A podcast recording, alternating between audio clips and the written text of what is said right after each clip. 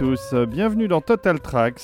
Encore un épisode sur James Bond, je sais même plus à combien on en est, mais on, on en a encore à faire parce qu'on n'a pas fini toute cette saga de, de 26, 27 films. 27. 27 films, voilà. Bonjour professeur Desbrosses. Bonjour mon cher David. Bonjour Rafik Djoumi. Bonjour David. Et bonjour à notre voix féminine. Bonjour David. Comment ça va? Euh, ça va On est tous en PLS autour de la table parce est qu'on est tous enrhum- enrhumés. Voilà. Oui, c'est-à-dire qu'on avait oublié avec le- la Covid qu'on pouvait attraper des rhumes euh, normaux. Et en fait, ça arrive. ah oui, bah, je confirme. Surtout qu'il commence à faire froid. Ouais. Et euh, donc, euh, Stéphanie, ça t'échappe pas à la règle. euh, Voilà, d'où la, euh, voix un petit peu rauque aujourd'hui. Mais, Ouais, mais c'est- euh, plus sexy encore. Ah bah C'est voilà. très James Bond girl. Non, c'est moi, c'est parce que je me suis dénudé pour faire un, un shooting pour euh, faire la, le savoir. prochaine cover de Total Tracks. Ah oui, euh, d'accord. en, en Bond Girl et euh, bon c'était pas très réussi mais en plus j'ai attrapé froid. T'as attrapé froid aussi. Bon, Mm. mais est-ce que les chats vont bien? Parce que c'est le plus important. Les chats vont très bien. Ah bon, bah, ça, ça, ça me rassure. Ça n'est pas des chats persans blancs, Non, toi, tu as, du, tu as du gouttière traditionnel. c'est ça. Ils sont beaux d'ailleurs. Ils Je sont les ai très- déjà vus en, en visio. Ils euh, sont très beaux. Faut que Bah, je vienne les voir en Tu vrai. les avais en vision, mais tu les as aussi vus en vrai, vu le nombre de poils, vu la quantité de poils qu'Olivier ramène à chaque émission. T'as vu je- au, moins, au je- moins le quart des chats. Je peux les recréer, je peux les cloner parce que j'ai de la source ADN sans problème. Ah, c'est clair que si je devais m'habiller comme James Bond et sortir le smoking à chaque fois, Non, ça, nécessiterait une logistique assez intense. C'est ça.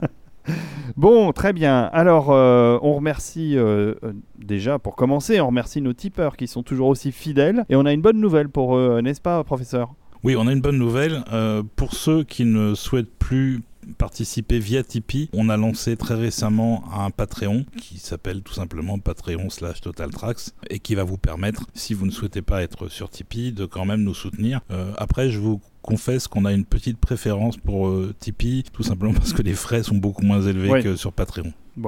Mais Bon. on l'a fait pour vous. Mais exactement, on l'a, on l'a fait en pensant à vous. Donc, euh, et, et alors, vous savez ce que vous pouvez faire? Et là, vous devenez doublement extraordinaire. Vous pouvez tiper sur les deux. Vous pouvez tiper plus Patreon. Hein c'est une bonne idée, non? Voilà, et même si vous voulez, je peux aussi vous donner le compte PayPal, comme ça vous pouvez faire des virements directs. Non mais donne ton compte direct. hein, Voilà, euh, ça- ouais, ça- ça on va sera prendre mieux. le compte du professeur Desbrosses directement. S'il vous plaît. Oui, donnez argent, Un merci. franc ou deux. On a besoin. Euh, bon, parfait. Merci beaucoup aux tipeurs. C'est grâce à vous qu'on continue avec autant d'énergie. Et pourtant, on arrive dans la période difficile, hein, Stéphanie. On arrive dans Ah oui. euh, la zone, euh, la, le, la zone le- rouge, on le mois de novembre, le mois de la déprime. Ouais, et de l'énergie, on en a à revendre, cela dit. Hein. Ouais. Puisqu'on continue de vous produire très régulièrement euh, des podcasts en ce moment sur euh, notre ami James Bond, mais qu'on a aussi euh, un podcast qui a déjà dû en partie être diffusé exclusivement pour nos tipeurs. Oui, à nouveau. sur les chansons de Bond, le premier épisode, de- je pense qu'il sera disponible avant celui que vous écoutez maintenant. Donc on en fait autant qu'on peut. Mais, euh, Et, et votre soutien nous permet de, de- de passer plus de temps sur euh, l'ensemble des activités liées à Total Tracks. Ce- cela dit, euh, les, les tipeurs ou les patreonneurs, je sais pas, les, les- patrons, euh, comme on dit, euh, vont commencer à croire qu'on est obsédé par James Bond, puisque les deux seuls épisodes qu'on ait fait exclusifs pour eux tournent autour de cette thématique. L'un était parodique, l'autre c'est les chansons. Bon, c'est c'est un hasard, hein, parce qu'on n'avait pas prévu de faire ça. Bon, il faut dire que musicalement, on a un petit peu de quoi, de quoi tenir sur, cette franchise et ce qui l'entoure. Voilà. Et on ne sait pas combien il y aura d'épisodes sur les chansons. D'ailleurs, il y en aura deux ou trois euh, probablement. Sachant que le suivant, en termes d'épisode spécial, on va pas vous dire ce que c'est. Ce sera, euh, je pense, au début de l'année prochaine. Euh, ce sera pas du tout sur James Bond et ça va vous vous exciter beaucoup. Ouais, ouais, ouais, ça va vous trouer ce que je pense. Voilà. Alors, sinon, il y a aussi une nouveauté qu'on a mise en place euh, avec euh, la sortie des premiers épisodes sur James Bond. C'est euh, un chapitrage Ah oui. qui vous permet de, de trouver facilement les, les sections euh, et les films dont on parle, euh, sachant qu'on va essayer de le faire aussi rétroactivement sur les anciennes émissions. Donc quand on vous renvoie pour tel ou tel film à une émission qu'on a faite euh, précédemment, ben, vous pourrez trouver facilement la, la section associée au film. Ah, c'est bien, c'est bien, c'est beau. La techno, c'est beau. Bon, alors on plonge dans le sujet directement, euh, les années 80. Euh, on est toujours avec Roger Moore qui, qui commence à vieillir un peu. hein. Toujours, on commence à pouvoir compter les cascadeurs euh, pour C'est s'asseoir. ça. Et c'est avec un film qui s'appelle Octopussy. 8, 8 poussy, quoi. C'est ça. Et C'est formidable. Donc, Oui. euh, évidemment, c'est euh, le terme euh, anglais de, de octopus, de, Ouais. de la pieuvre. Ouais. Et c'est un Qui film est un symbole du sou- spectre. Exactement, c'est un film dont je me souviens plus, mais qui est sorti en même temps que Le Retour du Jedi. On s'en souvient bien, puisqu'effectivement, euh, James Bond était alors en concurrence au niveau de la presse, euh, au niveau de la promotion avec, euh, avec le retour du Jedi. Moi, je sais que c'était peut-être ton cas, David, mais moi, ça m'énervait beaucoup de voir autant de pages consacrées euh, à, à, à Octopussy dans certains magazines, alors qu'on avait un Star Wars qui arrivait sur les écrans Exactement. Après trois ans d'attente. moi, je m'en souviens pour une anecdote toute simple, c'est que j'étais à l'avant-première au Grand Rex du Retour du Jedi, donc c'était le mardi soir de la sortie du Retour du Jedi. Je suis arrivé à 3h30 de l'après-midi pour une séance à 19h30. Il n'y avait pas de réservation internet, il n'y avait rien à l'époque, hein, il fallait faire la queue. Et je me suis retrouvé avec les portes qui se sont fermées devant mon nez. C'est-à-dire que Oh, le, le- le- j'étais arrivé plusieurs heures à l'avance, mais c'était pas suffisant. Bon, il y avait eu beaucoup de, de, de gruges et de resquis. Et ça, il y avait même eu une bagarre à l'entrée du Grand Rex pour les- que les gens puissent accéder à, à la trilogie en avant-première. Parce que oui, il passait Star Wars, l'Empire et le Retour en avant-première. C'était la première fois qu'il y avait une trilogie Star Wars projetée au cinéma dans le monde. C'était la première fois que ça arrivait. Et euh, donc je me retrouve avec les portes euh, fermées au nez et je dis à mes amis avec qui j'étais, bon, on est quand même venu au cinéma, allons voir un film, on rentre et on demande nos places pour euh, Octopussy, donc voilà pourquoi je m'en souviens. Et derrière moi, j'entends, il reste 18 places pour la trilogie Star Wars. Donc j'ai abandonné lâchement James Bond, je lui ai tourné le dos et j'ai foncé euh, sur la caisse pour, pour me retrouver dans les 18 dernières places de cette première trilogie Star Wars au cinéma. Voilà, l'anecdote est croustillante, mais ça me permet de me souvenir de la sortie d'Octopussy. Mais je, je comprends pas, Octopussy c'est tellement mieux que le retour du Jedi. Bah écoute, Il n'y a pas, d'Ewoks déjà. Il n'y a pas d'Ewoks, c'est vrai. Mais bon, il y a d'autres Il il y y a a pas d'autres de choses. Ewoks, il y a- il y a Maud Adams quand même. Voilà, je moins sais de pas poils. pourquoi je le sentais arriver, ça, quand même. hein. Ouais, je l'ai offert sur un plateau celui-là. non mais enfin bon voilà, c'est quand même la pire James Bond girl de toute l'histoire, ils nous la mettent une deuxième fois, donc t'es là tu fais ah super. Donc, euh, bah, qu'avez-vous à dire sur ce magnifique Bah, film? que c'était euh, que c'était un gros gros gros enjeu euh, financier pour le coup parce que euh, pour plusieurs raisons la première c'est que euh, les, les bonds étaient distribués par United Artists dans les Mhm. années euh, 70 entre temps United Artists a produit un, un charmant petit film champêtre qui s'appelait La Porte du Paradis et qui leur a on va dire causé quelques Quelques soucis de comptabilité on va Voilà, dire. soucis de caisse. euh, qui fait que bah, ça, ça- il a fallu un petit peu en urgence euh, restructurer tout ça et du coup euh, c'est là que euh, il y a un deal qui a été fait avec la MGM etc pour récupérer avec les restes d'Unity d'artistes la, la- la- la licence Bond quoi. Donc ça c'était le premier le premier enjeu. Le, le deuxième enjeu c'est Roger Moore lui-même qui dont le contrat s'est arrêté normalement sur le- l'espion qui m'aimait. Donc ma- maintenant il est à, négocier chacun chacune de ses apparitions euh,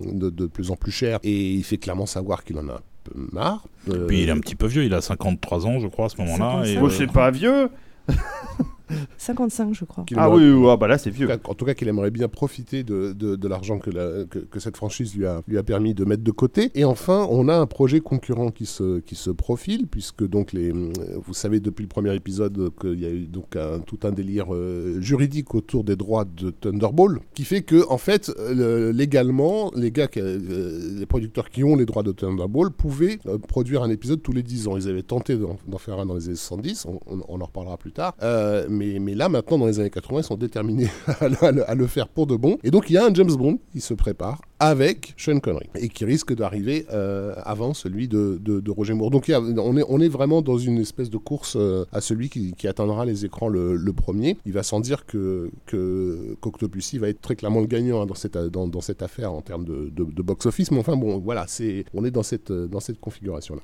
Intéressant. Bah, euh, ce, qui est, ce qui est clair, c'est que. Alors, euh, le, le James Bond concurrent, là, jamais plus jamais, puisqu'il faut le citer. Il est arrivé quand Il est arrivé au Il est arrivé six mois après. Six mois après. Mmh.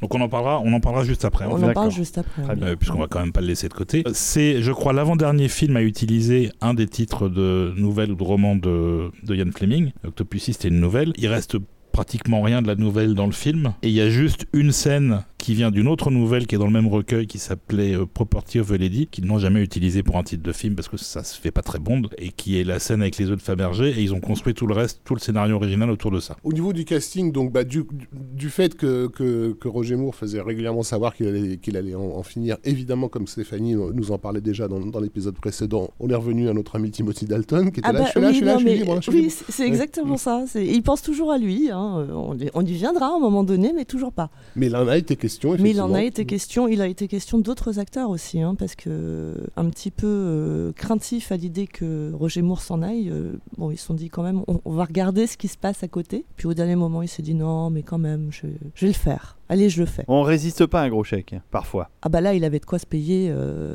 carrément euh, trois plongeoires pour sa piscine, quoi. hein, euh, on est d'accord. C'est un gros budget. hein. Le budget estimé pour l'époque, c'est 28 millions de dollars. Oui, ce C'est qui est à peu beaucoup près d'argent, bah, hein. pas loin de, de celui du Star Wars. C'est ça, en fait, c'est hein. ça, c'est un tout petit peu en dessous, je pense. Ouais. Euh, Il y a aussi une nouveauté hum, qui, est, qui est témoin de, bah, du, on va dire de- du passage du temps, qui est que cette fois-ci le bad guy va être une femme euh, et pas seulement une méchante Bond girl comme on en avait dans les épisodes précédents. Donc là aussi il va y avoir un gros effort de- de- sur, le, sur, le, sur le casting. Donc ils ont fini par tomber sur Maud Adams, Dieu sait pourquoi, mais enfin en, en attendant il y avait quand même des, des, des actrices tout à fait intéressantes qui ont été, qui ont été auditionnées. La plus, celle qui a été le plus médiatisée c'était Sybil Danning à l'époque, qui euh, alors, aurait prétendu que euh, Broccoli trouvait qu'elle avait une trop forte personnalité. Mais bon, euh, a priori, c'est ce qu'on attend d'un- méchant. J'ai le souvenir qu'il avait été question de Kathleen Turner, qui n'était pas encore très installée. Ah, c'est dommage, elle- ça aurait été ouais, bien. ça- là, ça aurait été carrément classe. Elle avait fait la, la fièvre dans le sang déjà, il me Surtout semble. que hein. oui, elle sait Ouais. jouer les méchantes. hein. Elle- Les femmes fatales, en fait. Oui, les Euh, femmes fatales, C'était un peu que- spécialisé là-dedans. Et puis non, et puis elle a, surtout elle a un champ, hein, comment dire, hein, euh, aussi à l'aise dans la comédie que dans l'action, Ouais, que dans ouais, tout ce que ouais. tu veux. Quoi. On a eu Faye Dunaway qui était jugée trop chère, euh, Ah ouais. qui, qui elle sortait de tous ses rôles très marquants des, des, des 70s, mais également Barbara Carrera, Ah euh, qui a préféré, on va savoir pourquoi, aller chez la concurrence et jouer la méchante Bond Girl dans, dans, dans, dans jamais, euh, jamais plus jamais. Euh, ils ont considéré un temps aussi l'idée de prendre une véritable euh, indienne pour jouer une indienne. Voilà, ce qui- ce qui était complètement bizarre parce quand que à même. l'épo- à l'époque quand même, euh, voilà, il fallait vraiment se dire, oh là, est-ce qu'on ose? Il y avait en fait euh, oui, Persis Kambata qui avait été Ah. envisagé. euh, Ah oui, euh, Star Trek ouais. La, Ouais. la, la Iliade de Star Trek Ouais. The Motion Picture. Magnifique femme sans cheveux. magnifique femme Tout tout, court, court, en fait, qui court, était effectivement sans sans cheveux dans, dans, dans, dans Star Trek, mais qui a un peu mis, mis, mis de la distance avec le monde du cinéma à cette époque-là. Et enfin, la décision la plus importante pour, le- pour ce qui est du, du- du- à mon sens, le casting d'Octopussy, euh, qui a été euh, le désir de, de, de faire jouer euh, les frères Bogdanov dans le rôle de jumeaux tueurs qui devaient poursuivre Bond euh, à un moment donné et qui euh, n'ont pas été conservés. Et c'est tellement dommage. c'est vraiment tellement dommage Ah parce oui. que là, je pense qu'on aurait pu crier Cocorico. euh, D'ailleurs, euh, si tu leur poses la question, ils doivent s'en vanter, en- entre autres choses. Généralement, a priori, les frères Bogdanov ont été considérés pour tous les rôles de tous les grands films de- de- de- de- des trois dernières décennies, mais dans le cas d'Octopussy, il en a été effectivement réellement question. On n'en parle pas assez, mais les frères Bogdanov sont plus célèbres à l'étranger qu'ils ne le sont en France. hein. Enfin, je veux dire, aller sur Internet, c'est- ils sont, ils sont devenus des mèmes, euh, un Oui. mème assez, assez puissant, quoi. Enfin, de- depuis leur transformation en, en Akhenaton. Voilà, c'est plus ça.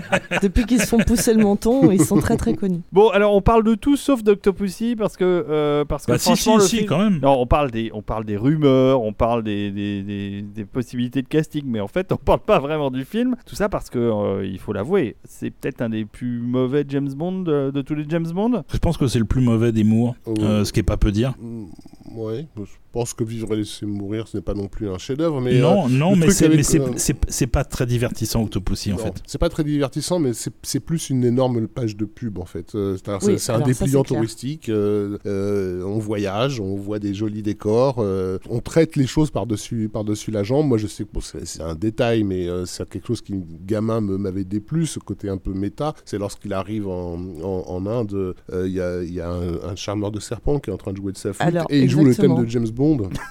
Non, Bon. tout à fait. Oh, Voilà. je me souvenais pas de ça. Ah Mais si. Et, et le, et le pire, c'est qu'il reconnaît. Ah C'est-à-dire qu'il a sur son visage une expression de reconnaissance de son propre thème. Alors on dit comment euh, Rafik c'est intra Intra- intra enfin, c'est de- diégétique. c'est l'extra-diégétique qui rentre dans l'intra, mais en réalité, c'est C'est du, de c'est la- du, de c'est ça. Voilà, c'est ça. Oh, bon, Mais oui, bon il, mais le, Dieu. il le reconnaît puisque le mec qui joue c'est son contact en fait. C'est ça, tout à fait. Oui, euh, sauf que c'est pas le contact qui reconnaît, c'est- c'est en tout cas, il Ah a non, c'est la, c'est la musique. c'est la musique, alors qu'il l'a jamais entendu. Nous, Oui, hein, mais lui, il ne sait pas que c'est sa musique. Moi je l'ai occulté, je pense, euh, ce Pussy. ça fait partie des, des James Bond que Voilà, j'ai complètement occulté. C'est pas non plus euh, le meilleur film de John Glenn, clairement. Hmm. Euh, c'est vraiment plan-plan. C'est Non, il était mieux sur la lune. c'est Euh, assez confus en termes d'intrigue. euh, ils ont comme ça fait un patchwork. L'idée de départ, c'est simplement James Bond n'est jamais vraiment allé en Inde. On va faire un film qui se passe en Inde. euh, Il était temps. Il Voilà. était temps qu'il y a. En plus, euh, l'Inde, ancienne euh, colonie britannique. euh, Non, et puis il faut le dire, c'est aussi vendu. ça- C'est un film qui a été clairement vendu sous l'imagerie Playboy, quoi. C'est-à-dire que l'idée, c'était Oui. d'avoir James Bond entouré de, de- de femmes, puisque donc euh, Octopussy est à la tête d'un groupe de, de femmes euh, vaguement tueuses, mais qui, ont- qui- ont surtout tendance à, à- être dans le plus simple appareil. euh, Oh, c'est chouette. Bikini ou, ou, ou comment ça s'appelle euh, Ou Sari. Euh, Oui, c'est clair qu'elles sont pas très habillées. Non, non. Mais moi, moi, je veux bien. Moi. Donc- c'est encore vraiment. passé voilà, pour un vieux pervers. C'est vraiment un que je suis, d'ailleurs. C'est vraiment un dépliant touristique. Encore une fois, bon, on en parlait déjà dans, dans le tout premier épisode. Il y a toujours cette idée que, à travers les, les bons de l'Angleterre, fait de la diplomatie avec ses anciennes colonies. Donc, euh, ben, évidemment, l'Inde, euh, c'est là pour ça aussi. Enfin voilà. Donc c'est pas forcément un film qui a été pensé euh, autrement que. Oui, c'est exactement ça. Ça n'a pas été pensé, ça n'a pas été écrit non plus. non, mais on, on a presque l'impression d'un truc qui est fait, alors, soit dans l'urgence, ce qui n'est pas improbable, euh, parce que la formule doit être répétée régulièrement. euh, et précisément, il y avait une attente aussi du côté du studio, parce qu'il fallait renflouer les caisses. Et puis en plus, euh, il y a... Y a presque un trop plein de confiance sur la formule en question. Il y a le côté, oh bon, bah, de toute façon, les gens n'ont pas nécessairement besoin qu'on leur raconte une histoire. Tout ce qu'ils veulent voir, c'est bon entouré de belles nanas. Euh, si possible, dans un pays un petit peu exotique. Mais ça va bien se passer. Et des cascades. Ouais. Qui, qui sont là, hein, d'ailleurs. Il y a, y des très mais- jolies cascades. Il y a une, une scène d'ouverture donc, où ils volent, un, ils volent un avion dans une base militaire. euh, et il y a donc, euh, à un moment donné, ils passent à travers un hangar. Ils, euh, ils le, ils vol. le volent pas, ils l'amènent Ouais. caché dans le cul d'un cheval. Mmh, oui, oui, c'est vrai. Mais parce que quand même. euh, Voilà, un petit avion parler, pliable. des- non, des- c'est n'importe quoi. Bah, elle est marrante cette séquence à la limite. On s'en souvient plus que du reste du film. c'est l'ouverture du film. Ouais, mais t'as raison Stéphanie, dans l'urgence, pour ce que Rafik racontait tout à l'heure, Mm. c'est-à-dire que comme il y a un autre film concurrent en production, il faut absolument sortir Oui, celui-là je crois avant. vraiment qu'il y a cet Donc, enjeu-là. donc il y avait vraiment un rush euh, et une panique de la part de marché que jamais plus jamais risquait de leur piquer. Donc euh, ça ça a pas contribué à ce que le film soit soigné. Donc la formule est, est poussée, est poussée à, à l'extrême. voilà. ouais. C'est- Mais ça pourrait être, effectivement, on n'est pas loin de la, de, de la parodie, en fait. Oui, Hein, bah, alors bah, c'est bah. exactement ça. On n'est pas loin de ce qui sera fait des années après euh, avec Austin Ouais, Powers. c'est. Euh, assez, euh, C'est assez c'est marrant. assez marrant. Mm. Professeur Desbrosses, euh, bon, on va pas s'éterniser sur le film. Euh, Intéressons-nous à la musique. Et la musique, c'est notre ami John Barry pour changer. On va écouter un morceau et on en parle après. C'est une piste qui s'appelle Bond Look Alike et c'est la musique de la scène pré-générique avec le cul de cheval, l'avion, le hangar dont on parlait. Et la moustache. C'est parti.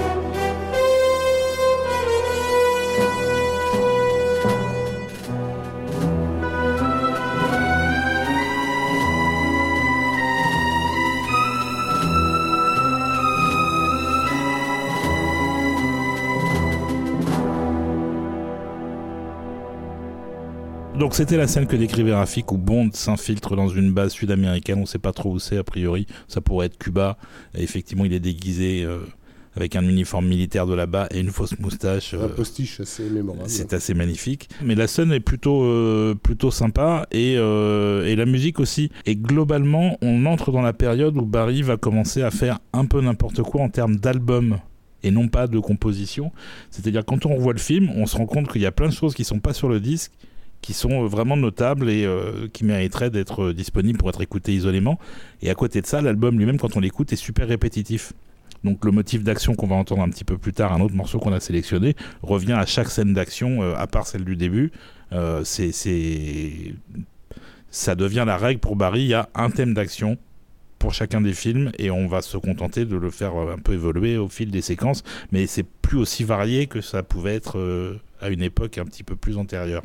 Euh, Barry est revenu euh, sur ce film-là dans quelle, euh, dans quelle disposition? C'est une bonne question. Alors, il est revenu. C'est vrai qu'il n'était pas sur le précédent. Il est revenu parce qu'il a réglé ses comptes avec le fisc britannique. Il devait quelque chose comme 120 000 livres, qui, avec les, les intérêts et les frais, s'élevait, je crois, à 200 000. Ouais, c'est quand même une grosse somme d'argent. Mais il l'a payé pour pouvoir retravailler en Angleterre parce que euh, ça, ça, ça devenait compliqué de bosser à distance, euh, de faire des films anglais à distance, de pas pouvoir travailler avec les orchestres, les studios britanniques. Donc il est revenu juste à temps pour faire Octopussy. Et donc euh, une des conséquences aussi de la menace qui se profile euh, via Jamais plus jamais, c'est euh, le fait que on identifie Bond à autre chose que le Bond euh, canon traditionnel de Eon Film. Et donc, il n'y a jamais eu autant de déclinaisons et d'itérations du thème de James Bond que dans Octopussy. Ça, il revient bien. Tout le temps. Pour rappeler aux gens, ça c'est le vrai Bond, ça c'est l'original, et tout ce que vous allez entendre ailleurs, c'est du faux. Comme quoi, euh, quand on veut utiliser le thème, euh, c'est qu'une question euh, de volonté du réalisateur ou des producteurs. Je vais faire un parallèle avec ce qui se passe aujourd'hui. Il n'y a plus de thème dans les films, quasiment plus. C'était une bonne idée pour assumer la marque. C'est le jingle de Bond, le, le- le thème de Monty Norman. Donc, donc ça a été utilisé vraiment énormément dans le film, trop à mon goût. Et à côté de ça, il a évidemment fait une chanson dont on reparlera dans l'épisode chanson à venir. Et ce, thème de chanson est devenu aussi le love theme du film, qui est vraiment très beau, très bien arrangé, malgré le côté un peu factice de tout ce qui est à l'image. Euh, on va écouter maintenant le love theme qui s'appelle Bond meets Octopussy.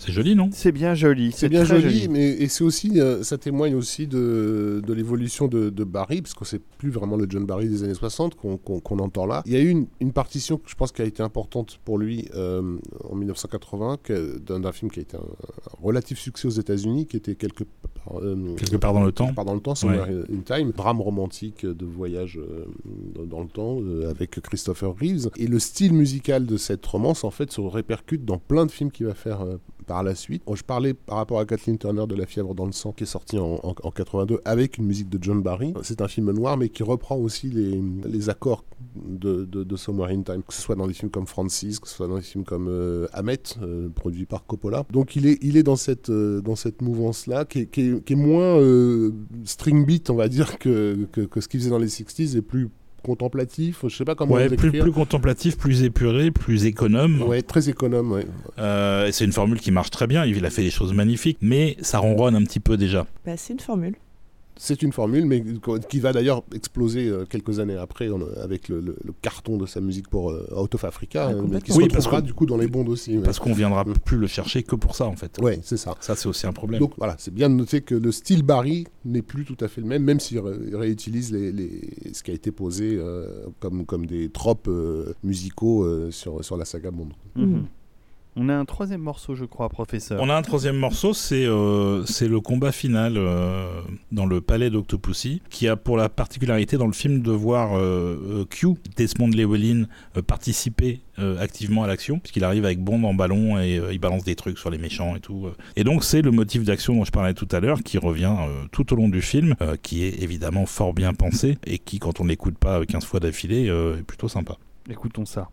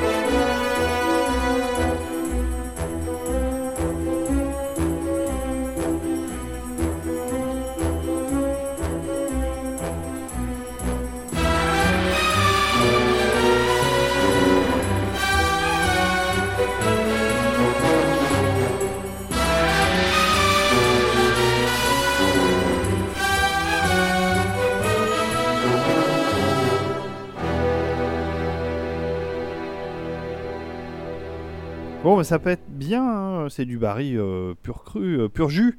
Euh, et c'est quel orchestre, tu le sais, professeur Desbrosses? C'est un orchestre constitué pour le film. C'est pas le London ou Non, non, non. pas Non, non, mais particulièrement c'est les- c'est plus ou moins les mêmes musiciens. hein. Simplement, euh, on, on utilise là-bas euh, ce qu'on appelle communément un fixeur, qui est quelqu'un qui va aller appeler les musiciens en fonction des besoins du compositeur, qui dit j'ai besoin de ça, ça, ça, et il choisit les musiciens pour constituer un orchestre pour les sessions. C'est la plupart du temps que, comme ça que ça se fait. Euh, Il y a des cas où John Williams ou autres vont aller enregistrer avec le London Symphony ou le, le National Philharmonic ou des orchestres comme ça, mais la plupart du temps, ce sont des orchestres constitués de musiciens qui viennent de différents grands orchestres, qui sont des gens d'un très bon niveau. Et donc, tu voulais ajouter quelque chose sur le disque? Oui, la première édition du score en disque, qui a été réédité depuis euh, plusieurs fois et qui est sortie chez AM Records, comportait une erreur d'impression qui faisait qu'il y avait un problème de couleur et de lisibilité des titres sur la pochette. Ce disque est extrêmement rare. Si vous l'avez, ne le jetez pas, même s'il est ressorti depuis avec une plus belle cover, parce que celui-là, il vaut une fortune. Ah ouais, quand même. Voilà. Mais j'aurais pas dit non à une réédition du, du, du score complet parce qu'il y a vraiment des choses à redécouvrir qu'on ne peut entendre que dans le film. Et franchement, euh, c'est un peu pesant de se retaper le film pour entendre des morceaux inédits. Parce qu'Olivier fait ça, en fait. Bah oui. Oui, Il se remate des films de merde juste pour euh, écouter le morceau. Mais si tu savais le nombre de films de merde que j'ai vu juste pour la musique, euh, déjà j'ai vu en salle tous les films mis en musique par Jerry Goldsmith euh, de- depuis euh, les années 70 jusqu'à euh, sa mort, donc euh, Est-ce que tu as vu en salle euh, euh, les mines du roi Salomon? Bien sûr. Aïe, aïe, aïe. C'est dur. ah là, il peut tout. Il, peut tout, il, peut, il peut tout voir. Allez, on passe au film suivant. Donc 1983 toujours, fin de l'année, euh, sort le concurrent dont on a déjà parlé, Jamais plus jamais, avec Sean Connery vieillissant. Et moi, personnellement, c'est un James Bond que j'aime beaucoup. Pas uniquement parce qu'il est ré- réalisé par Irving Kershner, le, mon réalisateur fétiche de l'Empire contre-attaque, mais aussi parce que Sean Connery est plus beau que jamais dans, dans ce Bah film. oui, Sean Connery et sa moumoute, hein. c'était comme la- le, le- la- le gag lorsque le film est sorti, parce qu'on l'avait vu dans les films précédents sans cheveux, et tout d'un coup, il, il- il revient avec sa, sa magnifique coupe. Ça faisait longtemps que les, ses producteurs concurrents tentaient de, de faire leur, euh, leur second euh, Thunderball, parce que donc en gros, euh, euh, McClory avait, avait coproduit euh, Thunderball avec euh, euh, Eon Production euh, de, de, Salzman, et, donc il avait 10 ans de flottement avant de pouvoir en, refaire un. Donc il a tenté d'en faire un dans les, dans les années 70, euh, sachant que comme il a les droits de Thunderball, il a aussi les droits des noms de l'organisation qui est, le Spectre, et c'est la raison pour laquelle il y, avait des procès réguliers quand, quand le Spectre était évoqué dans les bondes entre guillemets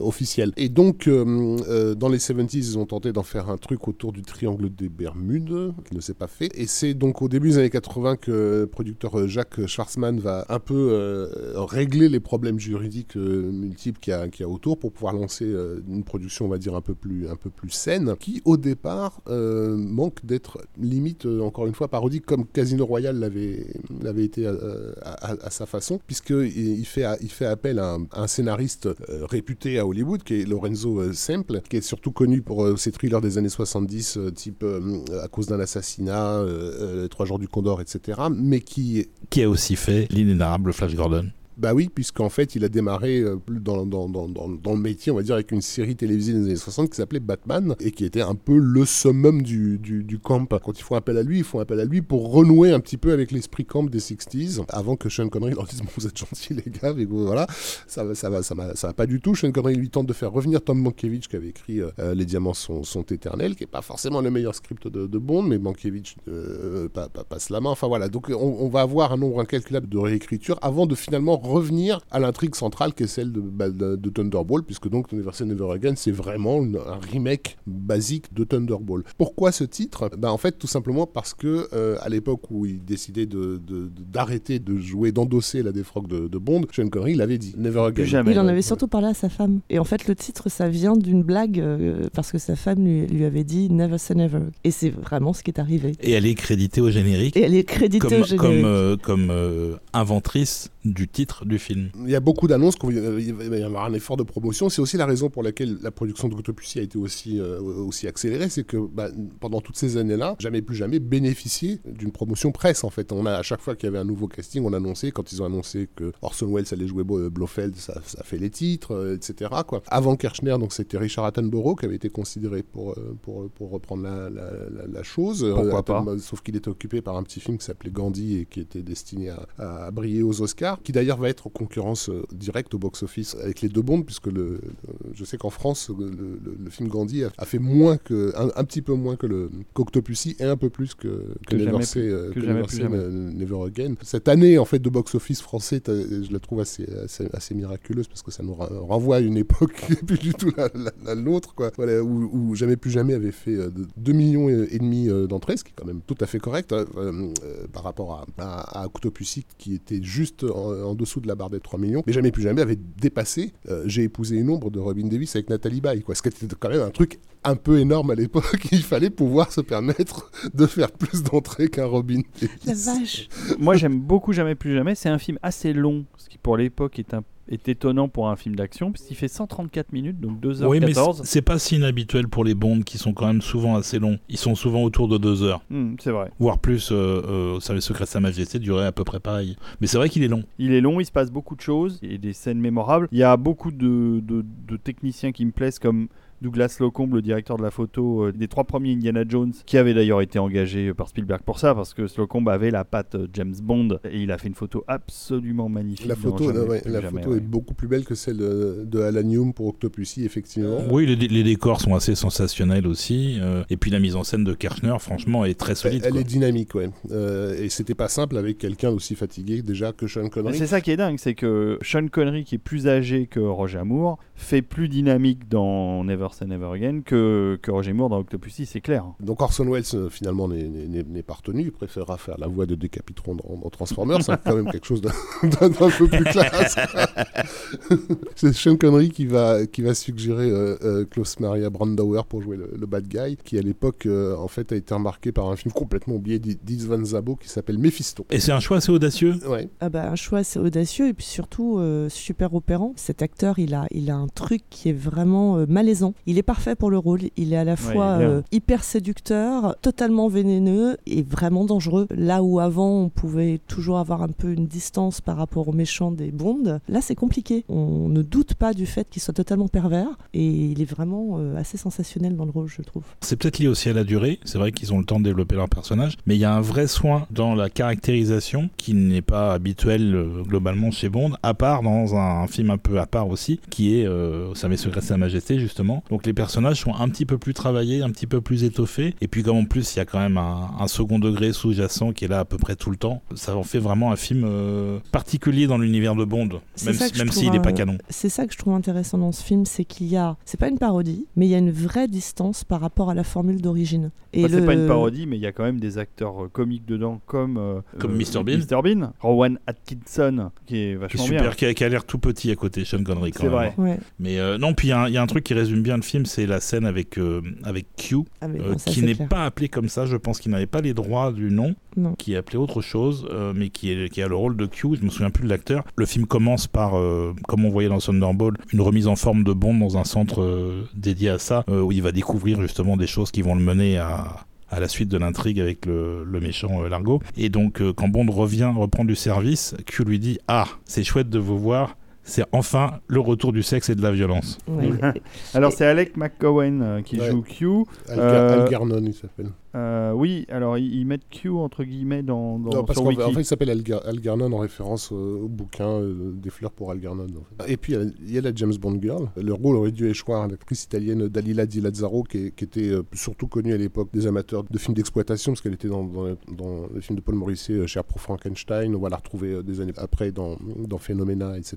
Donc, une belle italienne plantureuse des, des 70s, on va dire. Mais c'est la femme de Sean Connery qui, qui a repéré cette jeune actrice montante, euh, Kim Basinger. Kim Basinger, et dont ça va être le premier vraiment vrai rôle. Oui. Et qu'il- important qu'il a de repéré notifier- Dans un hôtel, non pas Dans ça un Playboy surtout. Dans- Ah bon Oui.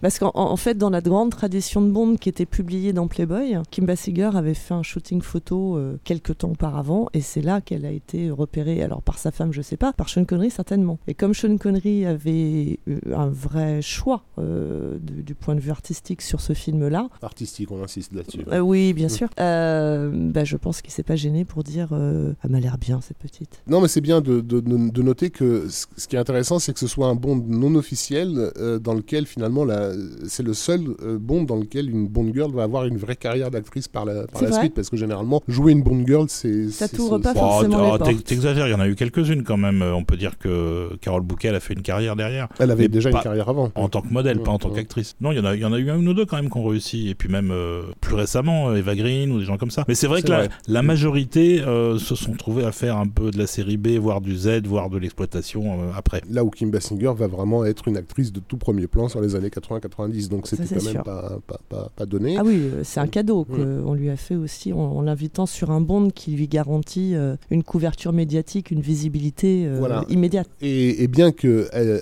elle, elle pu- elle- elle est censée avoir à l'origine un rôle de, de cruche, la direction de, je trouve, euh, de, de Kirchner va faire en sorte que, que- enfin, il va donner un petit peu de corps à ce, À ce corps. à, ce, à ce corps justement.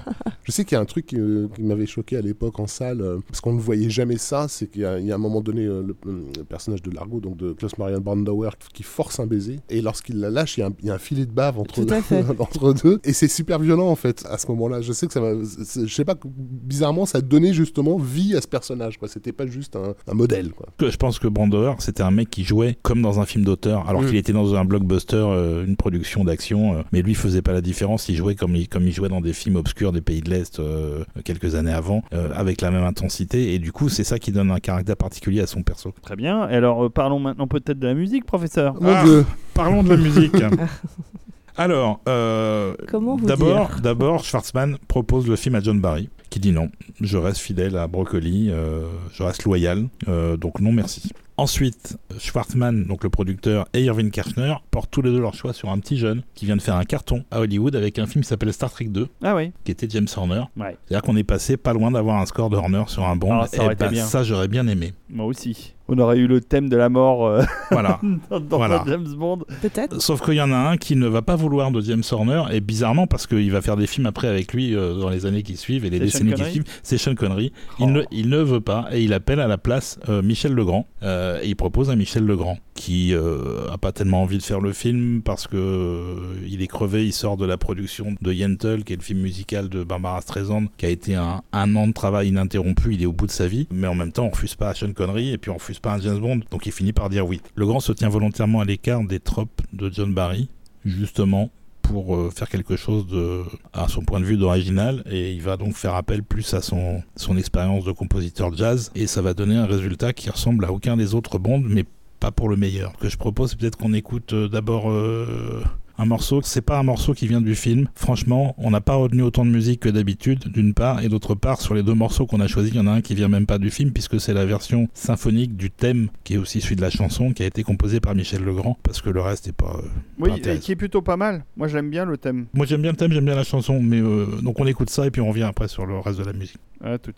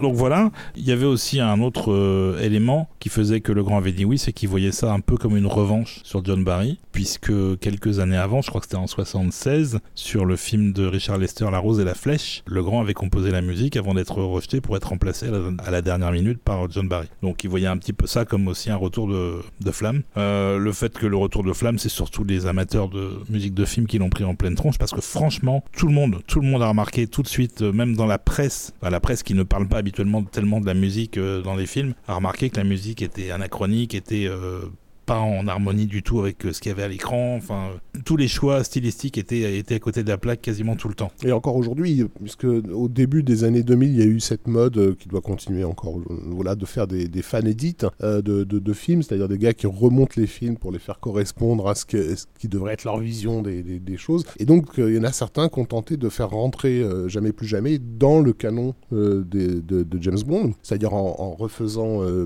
de la scène d'ouverture une scène euh, puisque dans l'ouverture de Jamais plus jamais, euh, on a une mission de Bond dans laquelle il finit par, entre guillemets, mourir, euh, avant qu'on découvre que c'était un, exercice. Bon, donc ça, ça devient, euh, ça devient la scène pré-générique, un générique à la, à la, à la, Maurice Binder, etc., etc. Et en fait, dans ce montage-là, ils ont changé, viré tous les morceaux de Michel Legrand pour tenter d'aller choper chez, chez John Barry et consorts des, des évocations. Donc ça nous fait clairement sortir du canon, du canon de James Bond. Ouais, le, film est bon, mais il en serait sorti grandi si on avait eu un score un petit peu plus traditionnel dans la tradition de, de, Bond. Et donc, euh, on va écouter un deuxième morceau qui est pour le coup une version très euh, classique d'un tango euh, qui s'appelle le tango to the death, qui est la grande scène de, tango entre euh, Sean Connery et Kim Basinger. Avec la, la, phrase, alors je me souviens plus de la phrase exactement, j'ai la VF un peu en tête, mais c'est pas, c'est pas ça, mais en gros il lui dit Votre frère est mort, continuez à danser, et là ça démarre quoi. Alors c'est pas tout à fait dit comme ça, mais c'est l'idée, et c'est assez drôle, la façon dont c'est présenté, c'est vraiment une scène superbe, moi j'aime beaucoup beaucoup. Voilà, donc on écoute ça et après je vous raconterai une anecdote euh, exclusive et inédite sur Michel Legrand.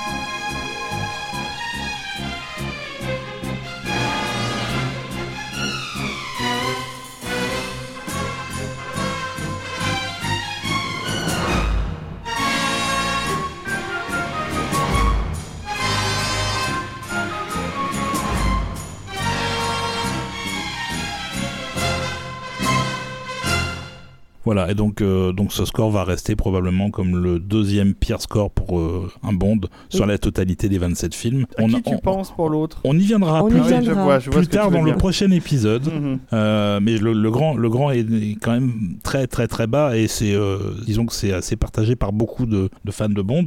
Et donc, il y a déjà un certain nombre d'années, j'avais rencontré Michel Legrand. Et euh, comme j'avais euh, par ailleurs euh, des, éditions signées par un peu tous les compositeurs de Bond, des, des, des, des pochettes de CD, j'avais pris le CD de Jamais plus jamais que j'ai quand même, puisque j'ai tous les scores de Bond chez moi, je suis un peu un malade. hein. Et j'étais allé le Pas voir. que ça. hein, Et j'étais allé le voir. malade. Et, et on s'était retrouvé tout seul à discuter. Alors c'est quelqu'un qui a hum, une réputation de pas être très facile, d'avoir une personnalité un petit peu particulière. Mais bon, il avait très gentiment parlé avec moi. Et puis je lui demande s'il veut bien me signer un autographe. Donc je lui sors ma pochette et je lui dis, vous savez, euh, je sais pas, je, me suis un peu laissé aller juste pour voir comment il allait réagir. Et je lui dis, vous savez, je pense que c'est euh, probablement le, la meilleure musique qui a jamais été faite pour un James Bond. Et là, il prend le CD, puis il le considère un peu en silence, comme ça, il me regarde, il regarde le CD à nouveau, puis il me regarde et il me dit, vous avez raison.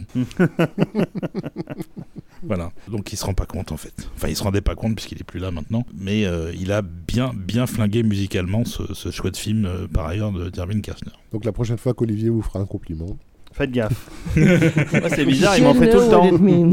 non, mais en plus je sais pas pourquoi j'ai dit ça. C'était vraiment de la perversité de ma part, quoi. Eh ben, Bah, euh, T'attendais qu'il te tu contredise. dois pas être bien fier de toi. Bah oui, j'attendais de savoir ce qu'il en pensait en fait avec le recul, avec les, les années qui avaient passé. Mais, tu- euh, tu pensais vraiment qu'il allait te dire Oh, quand même, John Barry euh, a Ah, il fait un pu. travail extraordinaire. Non, on parle de Michel Legrand. Voilà, là. c'est ça. Bah, ça. Ça en dit long sur le personnage. il, il aimait pas grand monde et il n'était pas du tout facile de travailler avec lui. euh, ça a été très compliqué avec tout le monde, avec les musiciens. Donc euh, c'est pas c'est pas c'est pas surprenant finalement. euh. Mais bref, on va arrêter de bâcher Michel Legrand et on va aller bâcher quelqu'un d'autre. On saute deux ans et on arrive dans un, dans un James Bond euh, fort sympathique. On peut juste rappeler Oui. que le succès de Jamais plus jamais a failli en- entraîner une nouvelle série euh, de, de Bond officieux à l'époque. hein. Il a été question de continuer avec Sean Connery, quoi. Ce qui, est- ce qui a un peu inquiété évidemment Eon Production. Ben, J'imagine, oui. Il aurait été d'accord, tu crois? Non. Non, hein, on est d'accord. Non, mais on est d'accord pour dire que c'était donc, c'était donc Ouais. le fantasme total euh, de, de producteurs euh, qui se disaient oulala, oulala, on peut peut-être se faire du pognon. Bah oui, en Oui. fait, ils avaient annoncé, en 1984, ils avaient annoncé que le prochain s'appellerait Spectre, avec les, les initiales bien, bien, bien, bien séparées, qu'on a fini par avoir Oui, dans, dans- Bien longtemps bien après. longtemps après. Alors, on est en 1985 euh, avec un film qui s'appelle Dangereusement Vôtre en français. ça s'appelle A View to a Kill en anglais. Et ben, c'est le dernier Roger Moore. C'est le dernier Roger Moore, c'est le dernier. Il était temps, je non, dirais. mais, mais, mais c'est. C'est pas le pire hein, pour moi. Euh, Ouais. euh, Ouais. Ah non, le pire, il est non, passé. non, non, faut, non, faut- être honnête, c'est nettement plus festif que ne l'était Octopussy. Mm. Le film est rigolo, le film est pas du tout majeur, Ah, mais, a- euh, mais, il y a- il est, mais il est distrayant, il se passe plein de trucs. Il y a Chris Walken. Il y a Christopher Walken, il y a Patrick McNee, il y a euh, Grace. Jones, euh, hein, euh, il y a, Patrick Beauchot. il y a Tanya Roberts euh, qui était quand même euh, nettement plus jolie en brune, mais bon, euh, même en blonde, ça va. Non, mais il y a plein de trucs. Moi, je, moi, je me souviens, j'ai un bon souvenir de Dangereusement Vôtre. Puis j'adore, ah, ça, on en parlera dans l'autre émission, la, le- la chanson du générique. Je fais partie de ceux qui sont fans de Duran Duran. Voilà, je l'ai dit, je je l'annonce, je fais mon coming out. On, en- on en, on en On en parlera, parlera euh, dans voilà. l'émission sur les chansons. me, Plus me tard. penser plus tard. Je- je- nos comptes à ce moment-là. Je pense que cette émission sur les chansons, au-delà d'être certainement assez longue, va être très évidemment collector. Pour Donc- plein de raisons. Dangereusement Vôtre, qui veut prendre la main, euh, Rafik Euh, bah, si vous voulez, oui. euh, donc, euh, Maud Adams a, a- a tourné une scène caméo. Parce que c'était quand même très très important de la voir à nouveau. Euh, non, mais voilà, c'est c'est une production qui a été, bah, été- qui a été enclenchée en gros parce que on- on- on- à un an près, ils- Roger Moore euh, se- s'en s'en lavait les mains et se barrait, quoi. Je vais, je vais juste dire un truc, c'est que dans la cuisine de Rafik, il y a, vous savez, un jeu de fléchettes pour son fils. Ah, il y a Maud Et il y a la photo de. Maud Adams au milieu. Non, mais là, c'est vrai que c'est c'est- Voilà. c'est plus une Ça dent. tourne à l'obsession. Donc on est, on est à l'époque où euh, où où il y a beaucoup de, de promos qui est faite en fait pour faire patienter les gens, puisqu'on n'a pas Internet à cette époque-là dans les Mais années 80. oui. Même si euh, l'informatique est au cœur de, de ce de ce de cet épisode. euh, oui, qui est toujours, puisque- toujours encore une fois en prise avec ce qui se passe à ce moment-là, quoi. avec la, le- c'est ça, avec l'expansion de la Silicon Valley, etc. Mais encore, encore une fois, les James Bond ne sont pas dissociés du MI6. hein, c'est vraiment leur vitrine en fait, hein, d'une certaine façon. Et qui plus est, euh, dès les années 80, on, se- on sait que, que, que le bloc de l'Est est en train de, de partir en, en cacahuète et que ben, ben, bientôt il y aura plus grand chose et que du coup James Bond n'aura plus d'ennemis à sa, à, à- à sa, à sa mesure et qu'il va falloir un peu, un peu euh, comment dire, euh, renouveler le panel de, de, de, de bad guys. Quoi. Les- les- toute l'époque Blofeld, Spectre, etc. c'est- fini. Donc euh, Enter euh, Elon Musk, je sais plus comment il s'appelle dans le film. euh, euh, Zorin. Euh, Max, Ma- Max, Max Zo- Zorin. Zorin, voilà. Euh, donc Christopher Walken, euh, industriel et, et- et- et psychopathe comme tous les industriels, qui a l'intention donc de, de- de détruire la, la Silicon Valley pour créer un monopole euh, mondial sur les micro, pro- pro- sur le marché du, mic- du microprocesseur. Ça n'a pas toujours été Christopher Walken, puisqu'initialement il devait être joué par David Bowie. Exactement. Qui a fina- qui finalement, ça a été annoncé en, en voilà, pompe. voilà, il y a eu de la promo et il a finalement décidé de lâcher le truc en disant je veux pas passer 5 mois à regarder un cascadeur tomber à ma place. Mais ça aurait été intéressant d'avoir Bowie dans le rôle, mais Walken est très bien aussi. Moi j'aime. Et d'ailleurs, il est très blonde, comme Bowie à l'époque. Il y a, euh, il y a beaucoup de, de petits rôles aussi intéressants. Euh, Il y a Alison Doody qui fait un petit rôle. Qui reviendra Qui dans, dans Indiana Jones. dans Indiana euh, Jones, c'est la dernière 3. croisade. hein, en professeur euh, Elsa Schneider. Et Dolph Lundgren, enfin quand Mais même. oui, Oui, c'est Dolph. Lundgren qu'on voit euh, dans la scène de, de course hippique, Mhm, euh, où c'est un des gardes du corps de- du général Gogol. tout à fait. Euh, Voilà, c'est aussi euh, la dernière apparition de Lois Maxwell en Money Penny. Euh, elle n'était pas contre revenir, mais ils ont décidé de caster quelqu'un de plus jeune sur le suivant. Et on a le rôle de Tanya Roberts avait été envisagé pour Priscilla Presley, dont la carrière n'a finalement jamais vraiment trouvé de rôle à sa, à sa mesure. Le premier morceau qu'on va écouter, il est très court, puisque c'est une fanfare qui n'est pas sur le disque, qui vient d'un euh, réenregistrement par l'orchestre de Prague. C'est la séquence où euh, Stacy, euh, donc la Bond Girl, se retrouve euh, coincée dans un immeuble en flammes et Bond, euh, déguisé en pompier avec un camion avec une grande échelle, va aller la sauver et redescend avec elle dans les bras sur l'échelle du camion. Enfin, on redescend avec elle de- devant un green screen bien pourri. Et bien- Oui, comme on n'en faisait plus à l'époque d'aussi foireux. Quoi. Oui, et donc il y a cette, cette, cette fanfare héroïque qui est, qui est une déclinaison du thème euh, du film, qui est assez magnifique et je comprends pas pourquoi il l'a pas mis sur le disque. C'est pas long, mais c'est bon.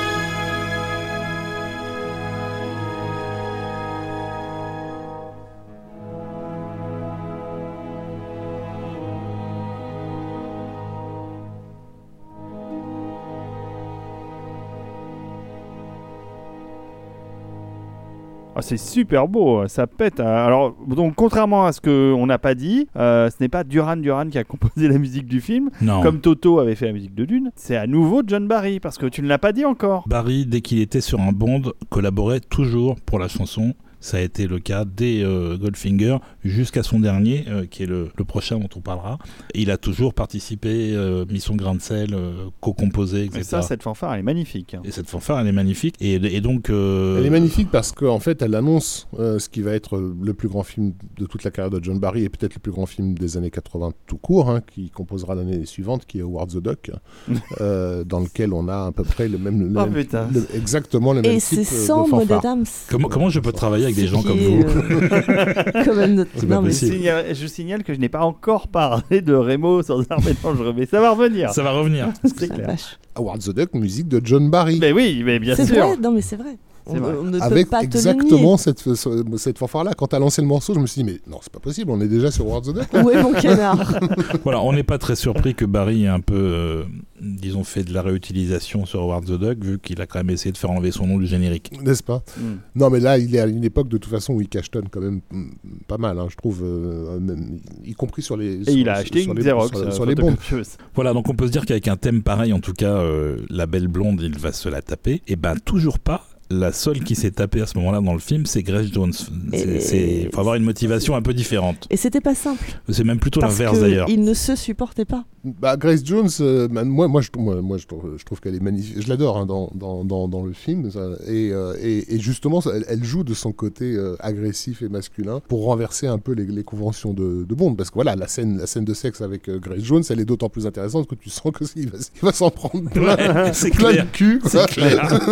Alors, Non, mais, euh, on a est- peur qu'il le- mais- non, elle mais risque de le casser. Non, hein. mais il, a- il, il est fragile quand Il a même. l'air malingre à côté, en fait. ah, mais Mais complètement. elle va le Mais, défoncer. et je pense que c'est aussi la raison pour laquelle euh, Roger Moore a, euh, et ça c'est, euh, il, il il s'est penché dans la presse à la sortie du film, qu'il déteste totalement. Pour lui, ce n'est pas un Bond. On comprend hein, quand on voit le film parce qu'effectivement, il n'a il a pas la place d'honneur qu'il a eu jusqu'à présent. La formule est malmenée et une Grace Jones à qui il parlait à peine. hein, donc la fameuse scène où il est censé se la taper, moi ça me fait beaucoup rire. Mais il faut quand même savoir que sous les draps, elle avait un dildo énorme et, euh, et- et lui n'arrivait pas en fait à se concentrer à être là pendant la scène parce que très clairement je pense qu'elle était menaçante avec Hmm. et ce que tu disais tout à l'heure du coup ça m'a fait rire rétrospectivement parce que je me suis dit mais tu crois pas si bien dire?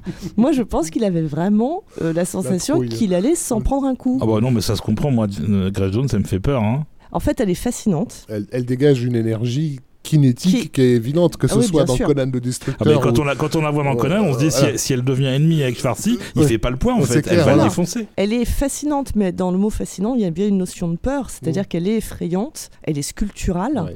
Mais elle a une énergie euh, masculine Euh, euh, oui, indéniable. très, très, euh, très sauvage en fait. Ouais. Ah oui, Même dans euh, son jeu. D'ailleurs, euh, vous remarquerez, les enfants, que euh, elle est côte à côte avec euh, Roger Moore sur l'affiche du Oui, film. tout Ce qui est Oui. très étonnant parce que en arrière-plan, il y a l'affiche traditionnelle du Bond avec euh, lui aux côtés euh, de la blonde, Euh, mais au premier plan, il y a un autre duo, c'est lui euh, euh, dos à dos avec euh, Grace Jones, et c'est très étonnant comme composition. Revoyez Oui, l'affiche elle, du est, film. elle est, elle est d'ailleurs plus marquante que Christopher Walken finalement. euh, une fois qu'on a vu le film, on, bah oui, prend on garde beaucoup plus place. Grace Jones en mémoire. Ouais, ouais, elle prend plus de place que lui. C'est peut-être d'ailleurs elle qui initie la notion euh, qui va être euh, par la suite réexploitée au, au début des années 90, c'est-à-dire ce renversement de rôle, alors même que Bond c'est l'incarnation de la masculinité totale. On va presque avoir un échange, euh, les femmes vont prendre le pouvoir dans le Bond des années 90, et là c'est euh, une, première, euh, une première étape. Il y avait déjà un petit peu de ça avec Barbara Carrera dans,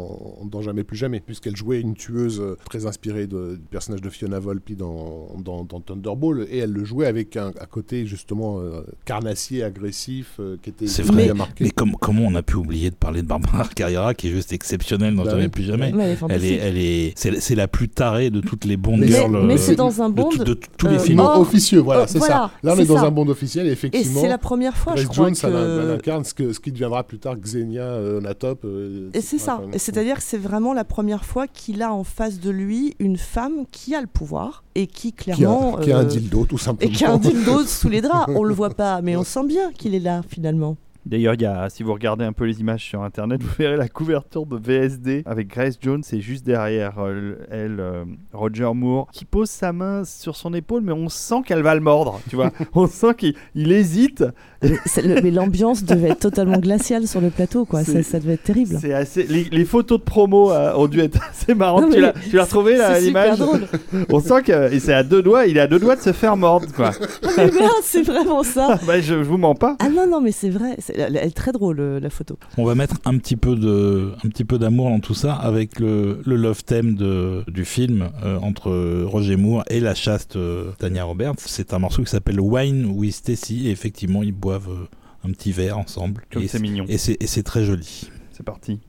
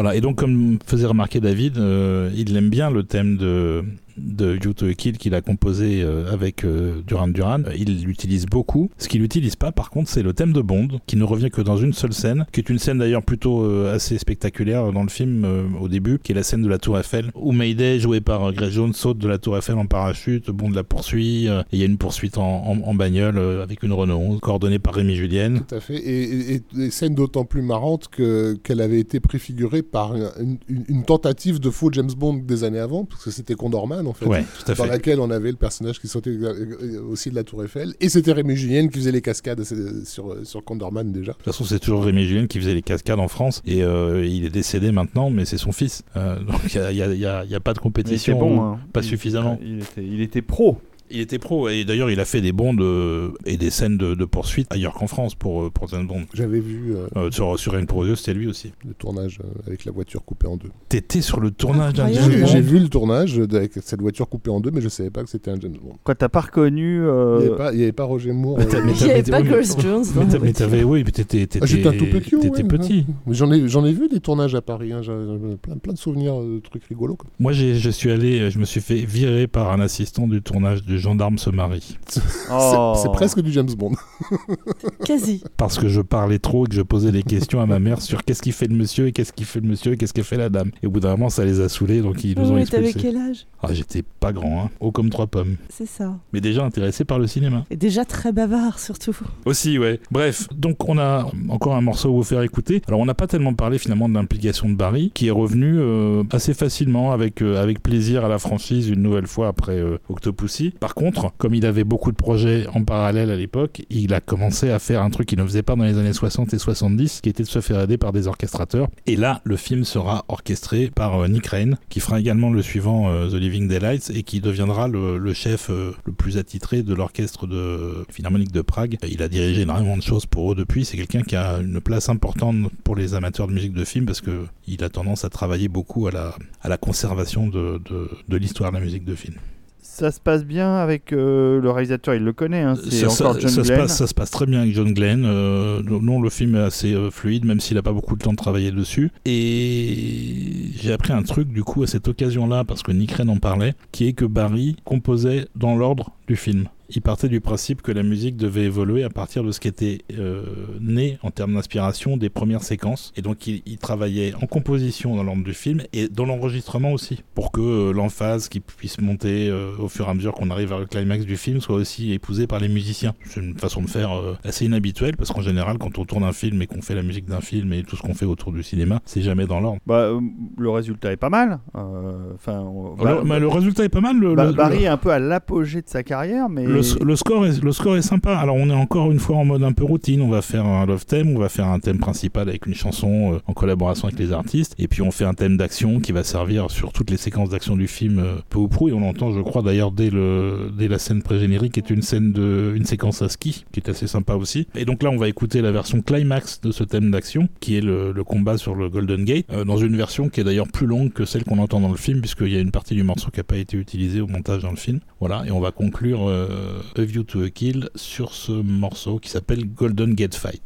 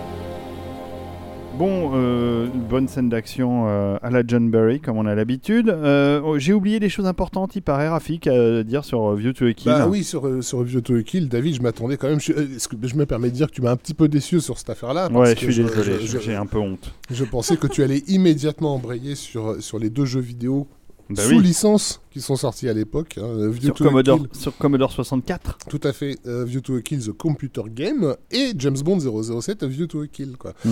Euh, tu y as joué, évidemment. Euh, je ne crois pas. Non, le seul jeu de James Bond auquel j'ai joué, et c'est pas original euh, comme euh, 90% de la population des joueurs de la. Terre. Voilà, c'est GoldenEye sur, En même temps, sur la tu, Nintendo 64. tu n'oublies pas quand t'as joué à GoldenEye. Non, je l'oublie pas. Non, mais je me souviens. Il y avait- Si, si, je me avait- souviens. Il y avait un, un- un des niveaux de View to Kill, The Computer Game, qui est l'ancêtre très lointain de la série des Grand Theft Auto. De- Non, mais je, je me souviens vaguement du, du- de l'écran de chargement du jeu, et c'est vrai que ça fait partie des premiers jeux sous grosse licence, à part évidemment Star Wars, euh, qui, est- qui était déjà présent chez Atari et chez de- sur de nombreuses machines. Mais, euh, mais James Bond, euh, je ne sais pas si c'est le premier jeu de James Bond, parce qu'il y avait des copies de James Bond, genre euh, Spy Hunter ou genre de Hmm. Ah oui, clairement, très clairement. Euh, mais, mais de James Bond, je ne sais pas quels là, ont dans, été. dans- là, dans le premier niveau, tu devais poursuivre le taxi de, de Mayday, donc le personnage de, Mhm. de, de Grace Jones, et, et c'était une vue du dessus, vue du ciel, où tu avais la voiture qui était coincée par des voitures de flics, etc. À la GTA. Bah ouais, tout à fait. Première version. quoi. Très bien. euh, quoi d'autre, Rafik, euh, sur View to a Kill Bah non, mais c'était intéressant de noter Ouais. que euh, le sujet, le su- au cœur du film, on a, euh, on a effectivement la- le concept de la Silicon Valley, euh, des microchips, etc. Et, et- et en même temps, la société de l'époque est une société dans laquelle le jeu vidéo se développe culturellement et James Bond se retrouve euh, à être de son temps, tout simplement. Tout à fait. Est-ce que si on doit résumer toute cette période avec Roger Moore, euh, vous diriez quoi, vous les amis? Quels sont les films vraiment que vous recommanderiez euh, dans cette période Roger Moore? L'espion qui m'aimait, c'est tout. Ouais, je- moi aussi, je suis assez d'accord Alors, avec les, celui-là. les- Alors. les- l'espion qui m'aimait, carrément pas du tout. Mais toi, t'es contraire, euh, professeur. Ouais, moi c'est rien que pour vos yeux. Mais c'est le côté un petit peu plus sérieux et un petit peu plus dark en fait. Ouais. Euh, je sais que Rafik aime, aime, aime au contraire le côté euh, extrêmement euh, flamboyant de, de, de Bond. Moi j'aime bien le côté un peu plus sombre dans cette période-là. Et Stéphanie? Ben moi j'aime les deux en fait. Ah, j'aime euh, l'espion qui m'aimait et j'aime euh, Rien que pour vos yeux. Et là pour le coup une petite Madeleine de Proust quand même euh, qui, est, Et- Mo- qui est Moonraker parce que mais, Alors, mais voilà. je pense que c'est pour la même raison que l'espion qui m'aimait pour vous, c'est que moi Moonraker c'est le premier que j'ai vu en salle. Mais moi, c'est pas le premier. et, c'est un, souvenir euh, Le premier que j'ai vu, c'est Moonraker également. gravé dans la pierre quoi. Et puis en plus Moonraker c'était dans la mouvance Star Wars. J'étais fan de Star Wars, euh, ça se passait dans l'espace avec des, des, des pistolets laser. J'étais content forcément. bah oui, tout à fait. Et c'était visuellement très sympa. Mais globalement les, le- le- les films se revoient bien, euh, beaucoup plus que les deux premiers de Moore qui sont euh, Live and Let Die et Le Pistolet d'Or. ouais, ouais. Euh, de même qu'Octopussy c'est pas la peine, alors que View to Kill c'est un côté un peu sympa on a, on a, on a dit que euh, bon, on a- on a- là Olivier vient de nous parler de, de, de- de Star Wars. On a parlé de Douglas Locombe, donc le chef-op des Indiana Jones sur sur Jamais plus jamais. View to a Kill va va être en concurrence à sa sortie euh, avec Rambo 2. Euh, la mission euh, qui va un petit peu lui, lui casser la gueule, on va dire, ça. gentiment, puisque ça va être un carton délirant. Donc c'est important. Oui, aussi le mot délirant, il faut insister là-dessus. oui, Vraiment ouais, délirant. ouais, Rambo 2, c'était assez délirant, ouais. Pour dire qu'effectivement, le, le cinéma d'action et le public de ce cinéma-là, est, bah, il est, dans les années 80, il est bien identifié, quoi, et il est pas bon. quoi. C'est ça que je ouais. trouve super intéressant d'ailleurs. Les années 60 qu'ont vu naître Bond, et que ça a continué dans les années 70, c'était le, film d'action. Mais les années 80, on initie quelque chose, une mutation qui fait que bah, Bond est presque euh, anachronique. C'est un truc de vieux, en fait. Quand euh, Vieux to Kill sort, c'est, le public ciblé, c'est un public euh, déjà plutôt âgé. C'est le film d'action La Papa. Oui, puis c'est un acteur principal un peu âgé aussi auquel il s'identifie facilement. Et alors qu'on a, on a toujours dit, et c'est vrai, euh, Bond est en accord avec euh, son époque, euh, il en retranscrit en effet miroir quelque chose. Et c'est vrai que dans les années 80, il y a un, un point de rupture là. Et quand on, quand on revient en arrière et qu'on voit quel film était en face, on se dit, ah oui, effectivement, c'était, euh, ça devait être compliqué. Tout à fait. D'un point de vue production, ça devait être compliqué. Quand Alors, même. en 83, donc, euh, on l'a dit, hein, il y avait le retour de Jedi, mais bon, on- il y avait surtout l'été meurtrier, le marginal, les compères. Papy fait de la résistance. Ciao, ciao Je- Pantin, Banzai, enfin bon, bref. Je- je- voilà, la, je- la vraie concurrence. la quoi. vraie Et le retour du Jedi, on l'a dit. On l'a dit, c'est le retour de Jedi. Non, mais enfin, tous les films que j'ai cités ont fait plus que, que, qu'Octopussy hein, sur l'année de, de sa sortie. Quoi. Bon, donc Bon, tout donc- ça a besoin d'être euh, euh, refondé. Voilà, Hein. comment, comment est-ce qu'on renouvelle un petit peu la franchise Déjà en changeant d'acteur, producteur. Et ben voilà. Ça fait euh, littéralement 15 ans qu'il lui demande et il va finir par dire oui après avoir encore hésité. Hein. Euh, Oui, il a hésité parce que ça fait depuis les années 60 quand même qu'on vient vers lui régulièrement. Euh, alors, soit il est trop jeune, soit il est sur d'autres projets qui ne l'autorisent pas du coup à s'engager pour 4 ou 5 films. Bon, bah cette fois, ça y est, on est raccord et ce sera pour The Living Daylights. Et donc voilà, donc Timothy Dalton va euh, incarner euh, de nouveau Bond. Alors ça a failli pas être lui Oui, ça parce qu'il s'était arrêté euh, assez longtemps sur Sam Neill. Tout à fait. Ils étaient Euh, très impressionnés par ouais. son test. Ouais. Ouais. Et c'est lui qui a finalement décliné, je crois. Et, Oh, euh, quel dommage. euh, J'aurais adoré voir Sam Neill en James Bond. Il n'était pas du tout installé au- aux États-Unis encore, hein, bien sûr. Mhm. Euh, celui qui était déjà installé aux États en, en cours d'installation aux États-Unis et que la MGM voulait absolument, c'était Mel Gibson, qui C'est vrai. Ça, je me souviens de cette rumeur, sur fatale. Et, et aussi Pierce Brosnan euh, Oui, a été, déjà. a été Tout à casté. Mm. Et, et a été à deux doigts de le, de le, de le prendre, Euh, sauf qu'il était tenu par contrat par Remington sa série. Remington, Remington Steele, voilà. Ouais. Mais quand on a su qu'il était approché pour jouer le rôle de James Bond, parce que sa série devait s'arrêter, et les producteurs de la série de Remington Steele se sont, sont dit, bah, maintenant qu'on a un mec bankable, parce Mm. qu'on veut de lui en James Bond, on va faire une nouvelle série Remington Steele, en fait. Ouais, quoi. ouais. Donc ils l'ont Le l'ont gardé. pauvre. Donc euh, c'est euh, Timothy Dalton qui euh, remporte euh, la timbale. Et oui, euh, Rafik, tu nous disais que Tuer n'est pas joué. The Living Daylight était un de tes Bonds préférés, voire probablement pour toi le dernier euh, vrai James Bond. Oui, dans ma définition à moi personnelle Oui, de, ce qu'est un James Bond, effectivement, c'est le dernier qui, qui représente tout, c'est-à-dire qui coche toutes les cases, toutes les bonnes cases, on va dire. Euh, c'est-à-dire c'est à la fois un film d'action qui se tient, qui tient debout, avec un personnage de Bond flamboyant, sûr de lui, euh, dominateur, euh, euh, élégant. euh, Empathique. en- oui, aussi. Il y a encore l'Union soviétique. On va bientôt la perdre, donc il faut encore en profiter un petit peu. En plus, avec, non, en plus avec une scène, vrai. un, un concept qui avait jamais été utilisé dans les Bonds, alors que tous les films de- d'espionnage l'utilisaient, qui était le, le, le- le transfert euh, d'une personne euh, au-delà du, de- du mur de, de- de l'Est, le fameux mur de Berlin, en fait. Et donc là, on a toute une longue scène où on fait passer un gars par, les, par la tuyauterie, en fait, euh, Ouais. pour pouvoir le, faire passer de Gazprom. de, de- voilà, de, Berlin un, Est un à Berlin Ouest. ou un gazoduc oui, c'est un, gazoduc. C'est un oui. gazoduc. quoi. Euh, c'est un, c'est un bond dans lequel on peut aussi profiter des gadgets. Ils sont, ils sont encore là. Il y a un- et, et même s'ils courent euh, derrière le personnage de, de, de, de Rambo, d'Indiana Jones, ils le font assez bien, puisque donc Ouais. dans celui-ci, euh, il y a cette idée. Je, je reviens sur le fait que la MI6 est toujours derrière les, les mondes, mais bon, ils sont à l'époque en train de, de faire leur petit, leur petit business avec euh, les Moudjahidines euh, euh, afghans qui deviendront bientôt des, des, des talibans, on va dire, des Oussama ça. Ben Laden en puissance. Donc il s'agit de- aussi d'en faire la promotion, de montrer que c'est nos copains. Est-ce qu'elle allait faire Rambo Ce 3 qu'allait faire pardon. Rambo 3 exactement au même moment, tout à Ouais. fait. C'est ça. Euh, mais, mais là, Bond était sensiblement en avance sur, euh, sur, sur Complètement. Rambo pour, euh, pour une fois. Euh, enfin voilà, je, peux, je pourrais continuer à détailler, mais il y a, il y a- y, a le, il y a le bon Q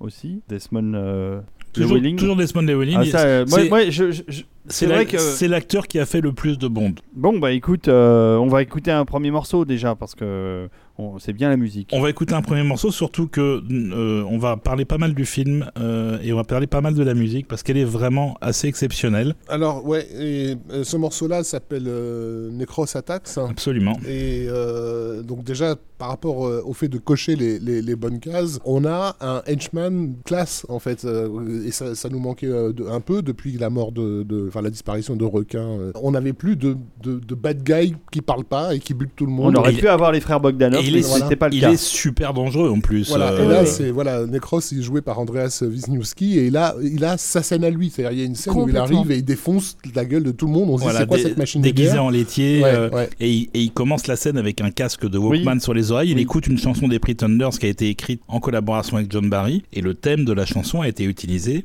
par Barry pour faire le thème de Necros. Tout à fait. Donc c'est assez génial Ouais. déjà. Ouais. On va beaucoup parler de thème parce que ce film-là en particulier, Barry, c'est Ouais. son, c'est son chant du cygne chez Bond et il s'est littéralement euh, sorti les doigts parce que euh, de mes il y a- il y, a- huit thèmes différents. Enfin, c'est un, c'est un score de ouf, comme le film d'ailleurs. hein. Ouais. Mm. C'est vraiment très très bon à tout point de vue. Et donc on va écouter le thème de Necros. Et, et d'ailleurs, euh, le nom de l'acteur vous dit certainement rien, mais vous l'avez tous vu puisqu'il joue aussi le rôle de Tony dans Die Hard, qui est un personnage euh, qui a quelques lignes de dialogue et une mort particulièrement notable.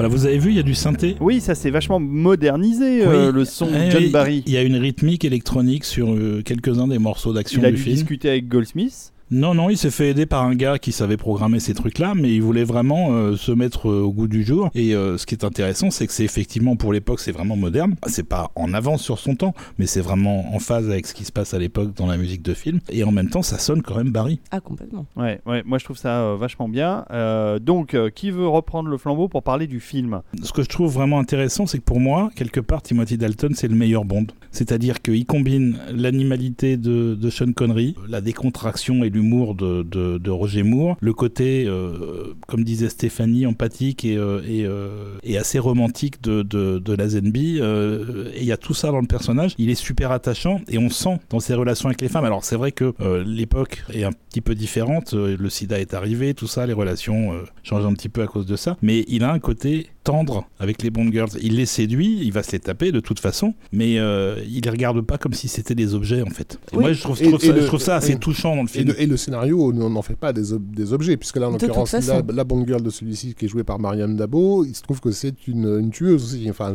elle est censée tuer, euh, sniper quelqu'un. euh, C'est pas une vraie tueuse, elle, pas une elle- vraie elle tueuse, sait pas mais vraiment elle, faire. elle est en mission. Mais c'est. Elle est mais en c'est, mission. mais c'est, mais c'est, par contre, c'est une artiste. euh, C'est Oui, pas, c'est pas, c'est pas une pétasse trouvée dans un bar, quoi. Mais je, je trouve effectivement que pour euh, relancer la franchise, puisqu'un nouvel acteur et un nouveau Bond, euh, euh, c'est une relance euh, en quelque sorte. Ah ouais, ouais, clairement. Euh, moi, ce qui me frappe le plus, c'est que c'est que on a toujours dit, euh, en tout cas sur les sur les épisodes précédents, il faut trois films à un acteur pour vraiment être à l'aise en fait dans le dans le dans le costume de Bond. Dalton, bah il tape juste Dès dès, la le scène premier d'ouverture. dès le premier film, dès la scène d'ouverture. Il y a aucun doute, alors que on attend.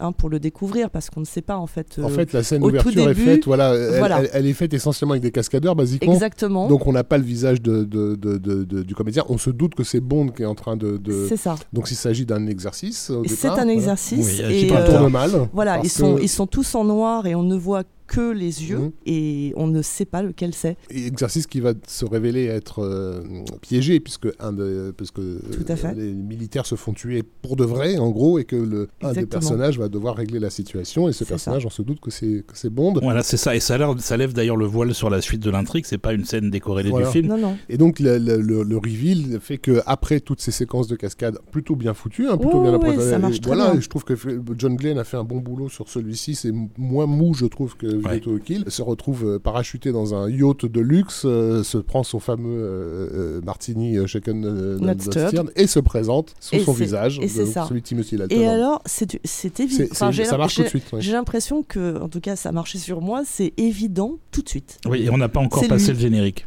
Et, et voilà, et c'est ah bah oui, d'accord, ok, c'est Bond. Et ça se confirme pendant toute la durée du film. Alors moi, je trouve que c'est euh, c'est un de mes préférés parce que je le trouve bien écrit, je le trouve plutôt bien filmé. Il a le bon rythme. Je trouve que tout se, se, se comporte très très bien en termes d'acting. Il y a Il y a plein- le il y a- bon méchant. Il y a Mm. plein de super scènes d'action. Il y a des super scènes Il y a de d'action. bons méchants, oui, il y a un acteur que, que, que j'affectionne tout particulièrement, qui n'était pas du tout connu pour le coup à l'époque en dehors de- des frontières hollandaises, qui est Joreen Krabbe, hein, que, Ah, il est formidable. que nous on a découvert plus tardivement en remontant dans la carrière de Paul Verhoeven, puisqu'il avait C'est fait ça, euh, le Soldier of Orange et euh, le quatrième homme. Ouais. Oui, et qu'on verra aussi dans Le Fugitif. Plus tard, ouais. Mais euh, voilà, qui est, qui est- qui est Qui est assez formidable. croustillant en général, euh, en général russe Voilà. euh, renégat. Et, euh, et voilà, et c'est vrai que c'est un film euh, super euh, harmonieux, je trouve, en, euh, dans ce qu'il propose. Et la musique le sert admirablement. C'est-à-dire que, oui, je trouve aussi que c'est certainement peut-être le meilleur Barry selon moi, mais euh, euh, c'est un des meilleurs. C'est aussi très varié, comme le film est varié en termes de décor. On passe de Vienne à l'Afghanistan. euh, Ouais. euh, Et c'est le retour de la Aston Martin. DV8, ouais, cette fois-ci. Oui. Ah, ouais. et elle est belle. Hein. Ouais. Ah, Et elle est belle. Elle est belle et puis elle est quittée comme il faut parce Ouais, que des gadgets, il y en a. il y a hein. plein de Il y a gadgets. plein hein. de gadgets, elle est mise en valeur aussi par des, sé- par des séquences. Alors oui, c'est- c'est c'est du show-off, mais effectivement, cette, cette grande poursuite sur le lac gelé, poursuivie par un bombardier. Mais c'est ouais. Et, voilà, en fait, on revient à la formule initiale. On l'a complètement nettoyée de toutes les scories qui ont pu naître euh, aussi parce que euh, ben, euh, il y a une forme de routine qui s'installe av- avec la présence d'un seul et même acteur à chaque fois. Et là, il y a, y a un truc assez épuré qui se met en place et ça fonctionne superbement bien. Et Bond reprend sa place assez naturellement, je trouve, pour The Living Daylights. Il y a aussi une photo qui est assez belle. C'est très coloré, c'est très vivant en fait. Ouais. Et lui, il est parfait, quoi. Il est, euh, il est magnifique en tout point, je trouve.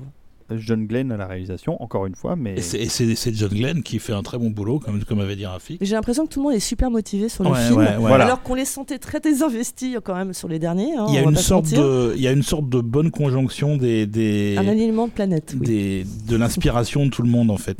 Hmm. bon, bah on écoute un autre morceau alors. Alors on écoute un autre morceau. Euh, on va écouter euh, la rencontre entre Cara, donc la violoncelliste interprétée par Marianne Dabo, et Bond, et donc le, le- le thème romantique qui va aussi devenir une chanson euh, également chantée par les Pretenders, qui sera dans le générique de fin et qu'on écoutera certainement dans l'autre épisode sur les chansons. Tout petit détail, Mariam Dabo qui fait sa propre version française, son propre doublage. Ah, je Hein. ne savais pas. Eh, tu vois, petit détail très intéressant. Et on écoute la musique.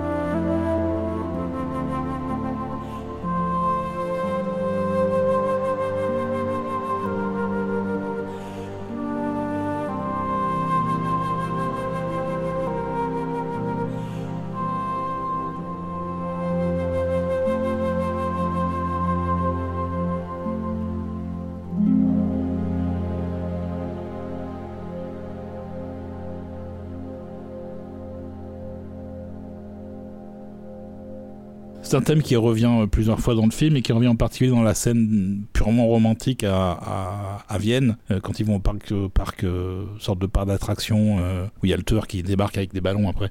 C'est joli comme tout parce Ouais. que c'est une jolie romance quelque part, pas aussi impliquée que celle de la Zenby avec euh, euh, sa future femme, mais, euh, mais qui est quand même au-delà de juste la séduction pour mettre la meuf dans son lit en fait. Mais très clairement, parce que quand il. D'abord, quand il s'aperçoit que c'est elle qui va tirer, puisque c'est comme ça en fait qu'il l'identifie, il pourrait la tuer. Dans le process même de Bond, et dans les précédents d'ailleurs, il y a toujours eu une forme de brutalité à partir du moment où c'est une méchante. On la dégomme, hein, on va pas non plus faire de mystère. Lui, non, il la blesse. C'est-à-dire qu'il a. Quand je parle d'empathie, c'est que intuitivement, il sent bien qu'elle est, que ce n'est pas la tueuse qu'on veut bien lui montrer. Et la suite de l'histoire lui prouve qu'il a raison. D'emblée, on le sent euh, touché par cette nana et il est prêt, alors qu'ils sont en fuite, hein, très clairement, ils sont poursuivis et euh, il, euh, il accepte euh, de retourner chercher euh, son, son violoncelle parce qu'elle lui dit qu'elle ne peut pas partir sans. Les autres bondes, je pense, ne l'auraient pas fait. Tu as raison. Moi-même, j'aurais pas fait. Voilà, et d'ailleurs il y a une poursuite euh, où le violoncelle joue une Ah bah alors, une, voilà. une part euh, pas active, mais une part quand même, puisqu'il se fait tirer dessus. Et, mais il sert de luge aussi, non Et le, les- les tuiles. les les servent de luge, tout à fait. de C'est luge les et il se sert du violoncelle comme pagaie euh, Ouais. dans la neige pour ça. aller à droite ou à C'est gauche. ça. Donc Voilà, il et c'est est- et c'est après que le violoncelle se soit pris une balle qu'elle lui avoue que c'est un C'est pour Stradivarius. ça qu'à l'époque, euh, ça. David était furieux en salle et criait ils ont tout piqué à Willow. Exactement.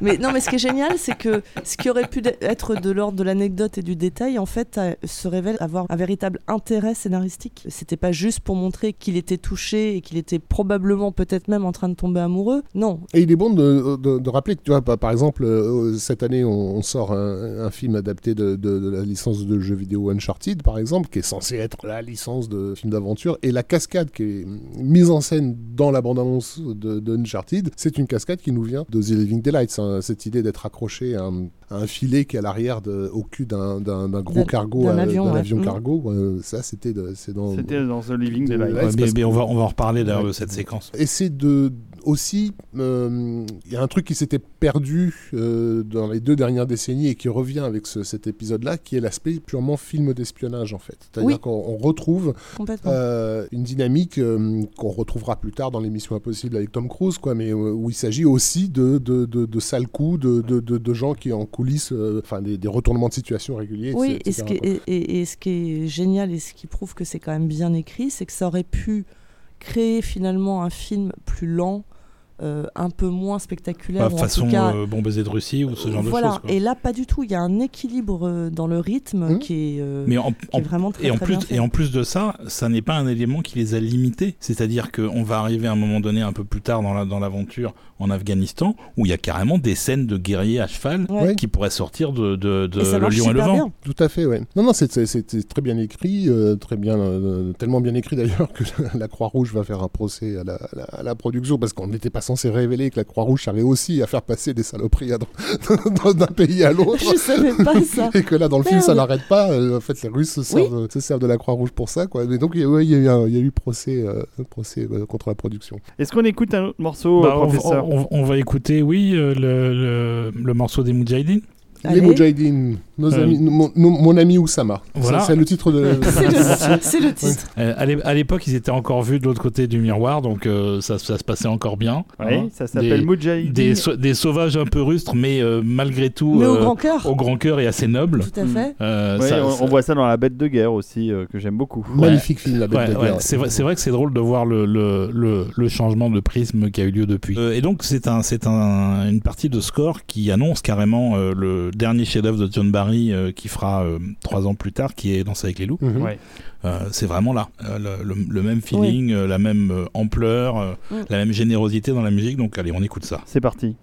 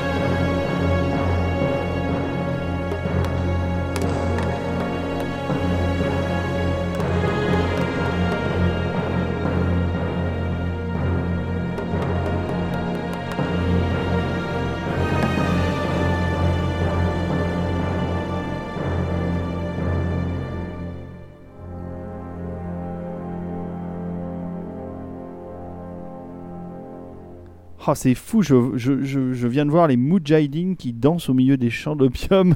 C'est complètement romantique. Euh, C'est vrai que c'est Danse avec les loups euh, avant l'heure. Euh, Rafik, tu as, tu as une précision sur euh, les actions de la Croix-Rouge dans, dans ce film Oui, en fait, il n'y a, pas eu- il y a pas eu vraiment de procès, euh, mais par contre, la, la production a été obligée de rajouter un- une mention. Un disclaimer, un comme disclaimer, voilà, par- pour dire, ben, bah, pardon, on croyait que tout le monde le savait, mais en fait, c'est pas le cas. Voilà. Euh, donc, euh, John Barry est en pleine forme hein, sur ce score. euh.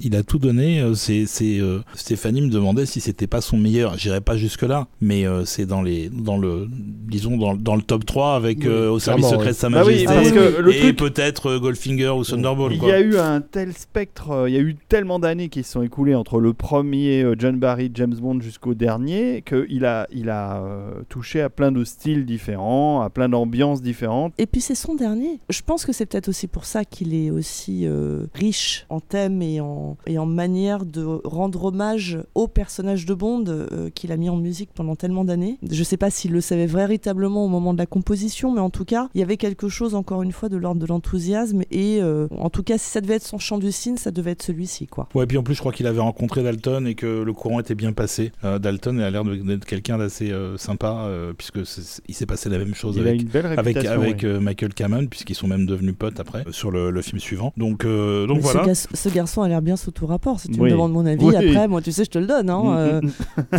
moi, je le trouve très bien, personnellement. Je comprends. Alors, comme, Ah oui. comme Barry a été très généreux avec son score euh, sur ce film, on a été généreux en termes d'extra. On, Mais va en oui. mettre- on va en mettre un dernier, Eh oui, Qui est- sur, un- sur une scène importante qui est, parce que qui est une scène euh, d'anthologie euh, qui, pour le coup, n'a plus de green screen tout dégueulasse. Je sais pas comment ils l'ont fait, euh, mais c'est c'est extrêmement bien fait, euh, extrêmement C'est crédible. un énorme travail de maquette. Euh, on parle bien de la, la scène avec, Avec, la, euh, voiture qui sort du- de l'avion, c'est ça Je parle avec- pas de la voiture, c'est avant, c'est le. la- mais même toute la- la scène avec l'Hercule C-130, Ouais. puisque c'est l'avion. c'est ça. euh, qui est un gros porteur euh, de transport de troupes, Mm, euh, mm. super gros avion, euh, qui va devenir presque emblématique dans les films euh, de- des années 90, un avion qu'on va revoir très souvent à l'écran. Et euh, c'est c'est clair que cette scène de l'Hercule C-130, cette, cette scène d'action qui tourne autour de cet avion, c'est un référent pour euh, Mission Impossible avec Tom Cruise, c'est un référent évidemment par rapport à la bande-annonce dont tu parlais sur euh, le, le nouveau film Sony, là, le, le film tiré du jeu Uncharted. C'est- Uncharted. C'est voilà. vrai qu'il y a beaucoup de choses qui sont euh, qui vont revenir de manière très récurrente après. Pour décrire la scène, pour ceux qui l'auraient pas vu, euh, la trappe arrière de l'avion qui est en vol est ouverte et il y a un énorme filet qui est rempli de sacs Croix-Rouge euh, qui sont même remplis de Les drogue, fameux. qui volait à l'arrière de l'avion parce qu'il s'est à moitié décroché.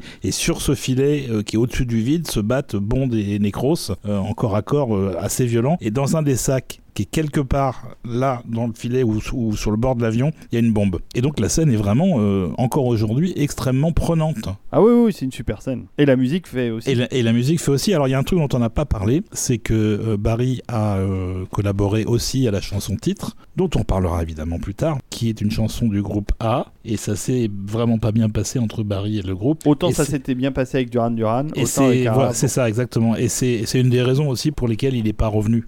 C'est que ça s'était vraiment pas bien passé du tout. Euh, cela dit, il a quand même collaboré à la chanson et le thème est celui qu'il utilise euh, euh, en plus de la partie action de ce morceau en contrepoint, on va dire.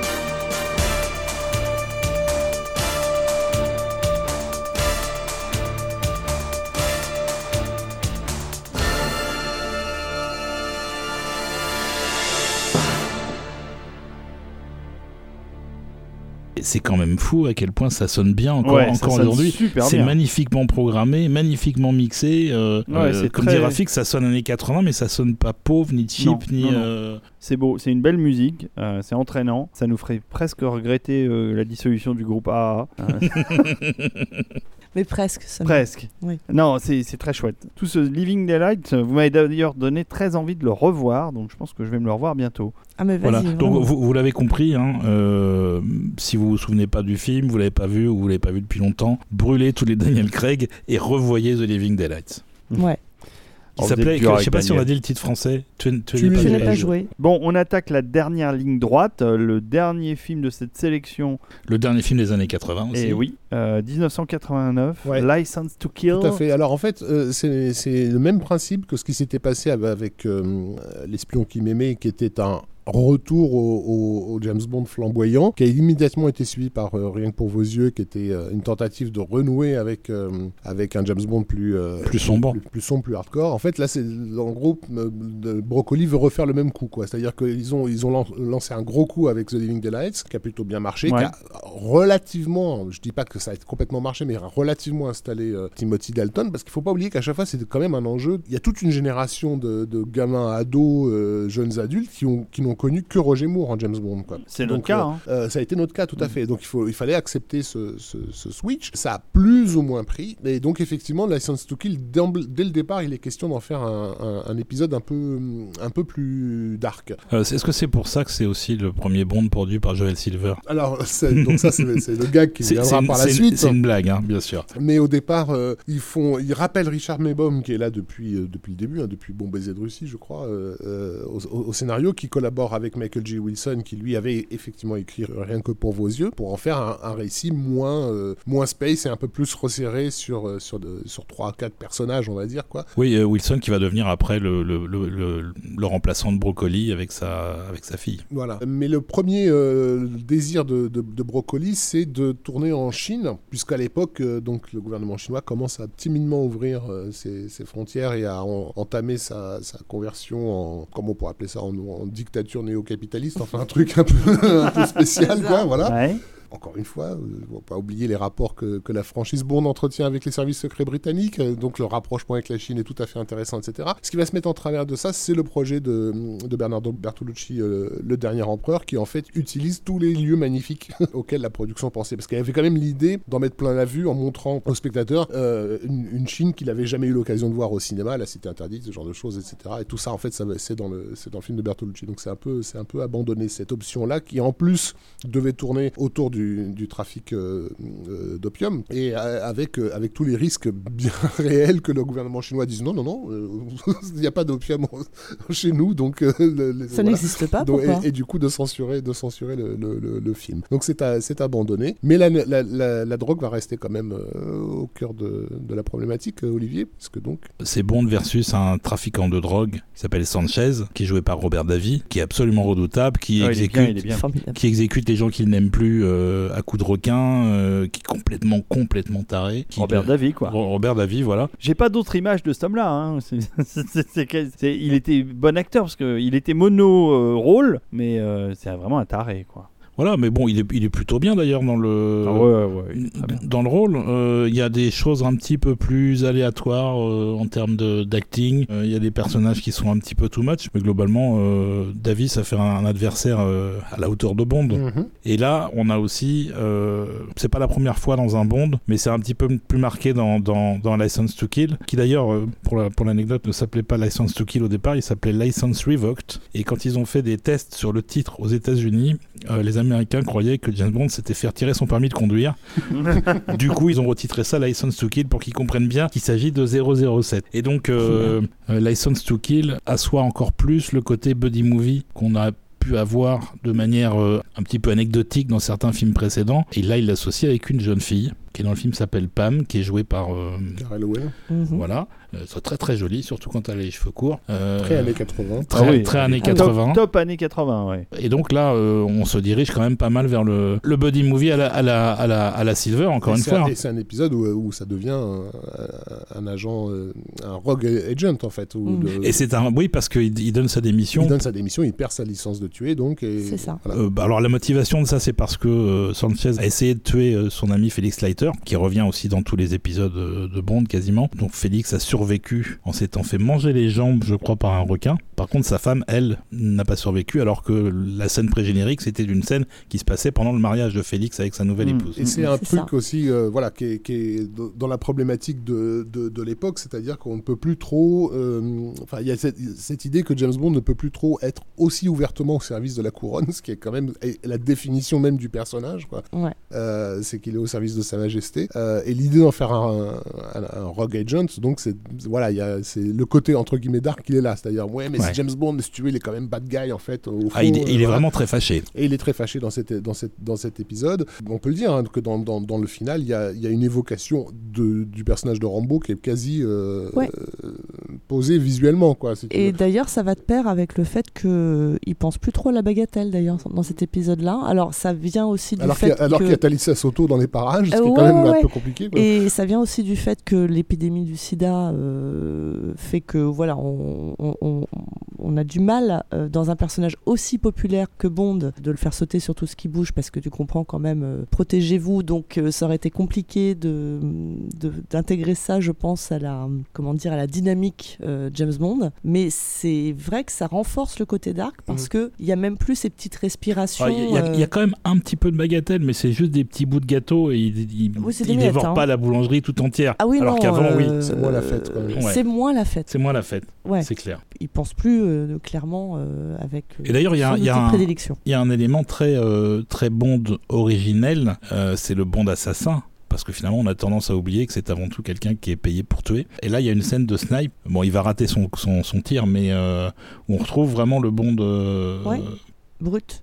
Ouais, et qu'on avait déjà avec Dalton dans le précédent, il y avait aussi une scène de snipe dans euh, Living Daylights. Et le cinéma d'action des années 80 a aussi, euh, comment dire, remis au goût du jour le, goût- bah, le goût du sang qui avait un petit peu disparu des- dans- durant les, les 70s, mais qui était Ouais. déjà là dans les années, dans les années 60. Donc voilà, il y a aussi euh, les, les scènes de mise à mort sont un peu Ouais. plus graphiques. Ouais, c'est violent, ouais. Euh, que- qu'à l'accoutumée. Et c'est ce qui nous mène peu à peu, finalement, à euh, ce que Olivier disait tout à l'heure, hein, le premier Bond produit par Joel Silver. Donc ça, c'est, évidemment une blague. Joel Silver n'est pas le producteur du film, mais le film emprunte tellement à- Ah oui. au, au Silververse, on va dire. Ah, mais C'est bon ça. Bah, jusqu- Jusqu'à aller chercher les acteurs, Voilà. parce qu'il y a Robert Davy. Donc, Et le Robert Davi. compositeur de la musique de film, Il y on va a, en il y a- parler. il y a, Grant Elbush qui était aussi euh, dans, dans, dans plusieurs productions de, de, de Silver. Et il y a évidemment Michael Cameron qui a fait euh, son nom sur, euh, Sur les productions de- sur L'arme fatale et sur Die Hard l'année Hard. l'année Ouais. précédente. Non, mais il y a- Ils, il y a- ils vont chercher tous les éléments pour, euh, pour, pour cocher toutes les cases de, de la Silver Production. Kari, euh, Kari Takagawa, Tagawa aussi qui est Oui. dans, tous les, dans Ouais. toutes les productions dans toutes les productions Silver et un jeune venu aussi qui s'appelle Benicio del Toro hein, Ah, qui est quand même oui. euh, bah, mais qui est quand- certainement un méchant de Bond, le, le- peut-être le plus jeune d'ailleurs Mm. à cette époque. Il a 21 ans, Euh, donc il est tout jeuneau. Mais en plus, il a, il a un rôle super important. Il on a un le voit rôle beaucoup. super important et il est très, il est très efficace. Il est un peu moins cerné que lorsqu'il va vraiment être euh, reconnu lâché et lâché. Mais euh, déjà, on sent un potentiel euh, d'accomplissement euh, réel dans un personnage trouble. Alors on avait dit que sur les, sur les précédents, il avait été question à un moment donné de, de faire appel à un Mel Gibson. euh, voilà, mais entre-temps, Ouais, c'est vrai. il y a eu l'arme fatale, évidemment, ça. qui a installé la patte Joel Silver à, à Donf. Et euh, que ce soit visuellement ou que ce soit musicalement, donc dans ce bond-là, ben, on retrouve un petit peu de ces évocations euh, claires euh, de l'arme fatale. Quoi. On se met un petit morceau Ah bah il serait temps. Un petit morceau de l'arme fatale. de L'arme fatale et de Die Hard. qui s'appelle James and Felix on Way to Church, qui est euh, une scène où ils sont en hélicoptère, qui est la scène pré-générique, Ouais, où ils vont euh, au mariage. au mariage de, de, De Félix. Fé- de Félix et vont se dérouter pour choper un méchant qui s'avère justement être euh, Sanchez. Parce qu'on fait ça chez les espions. On se déroute. you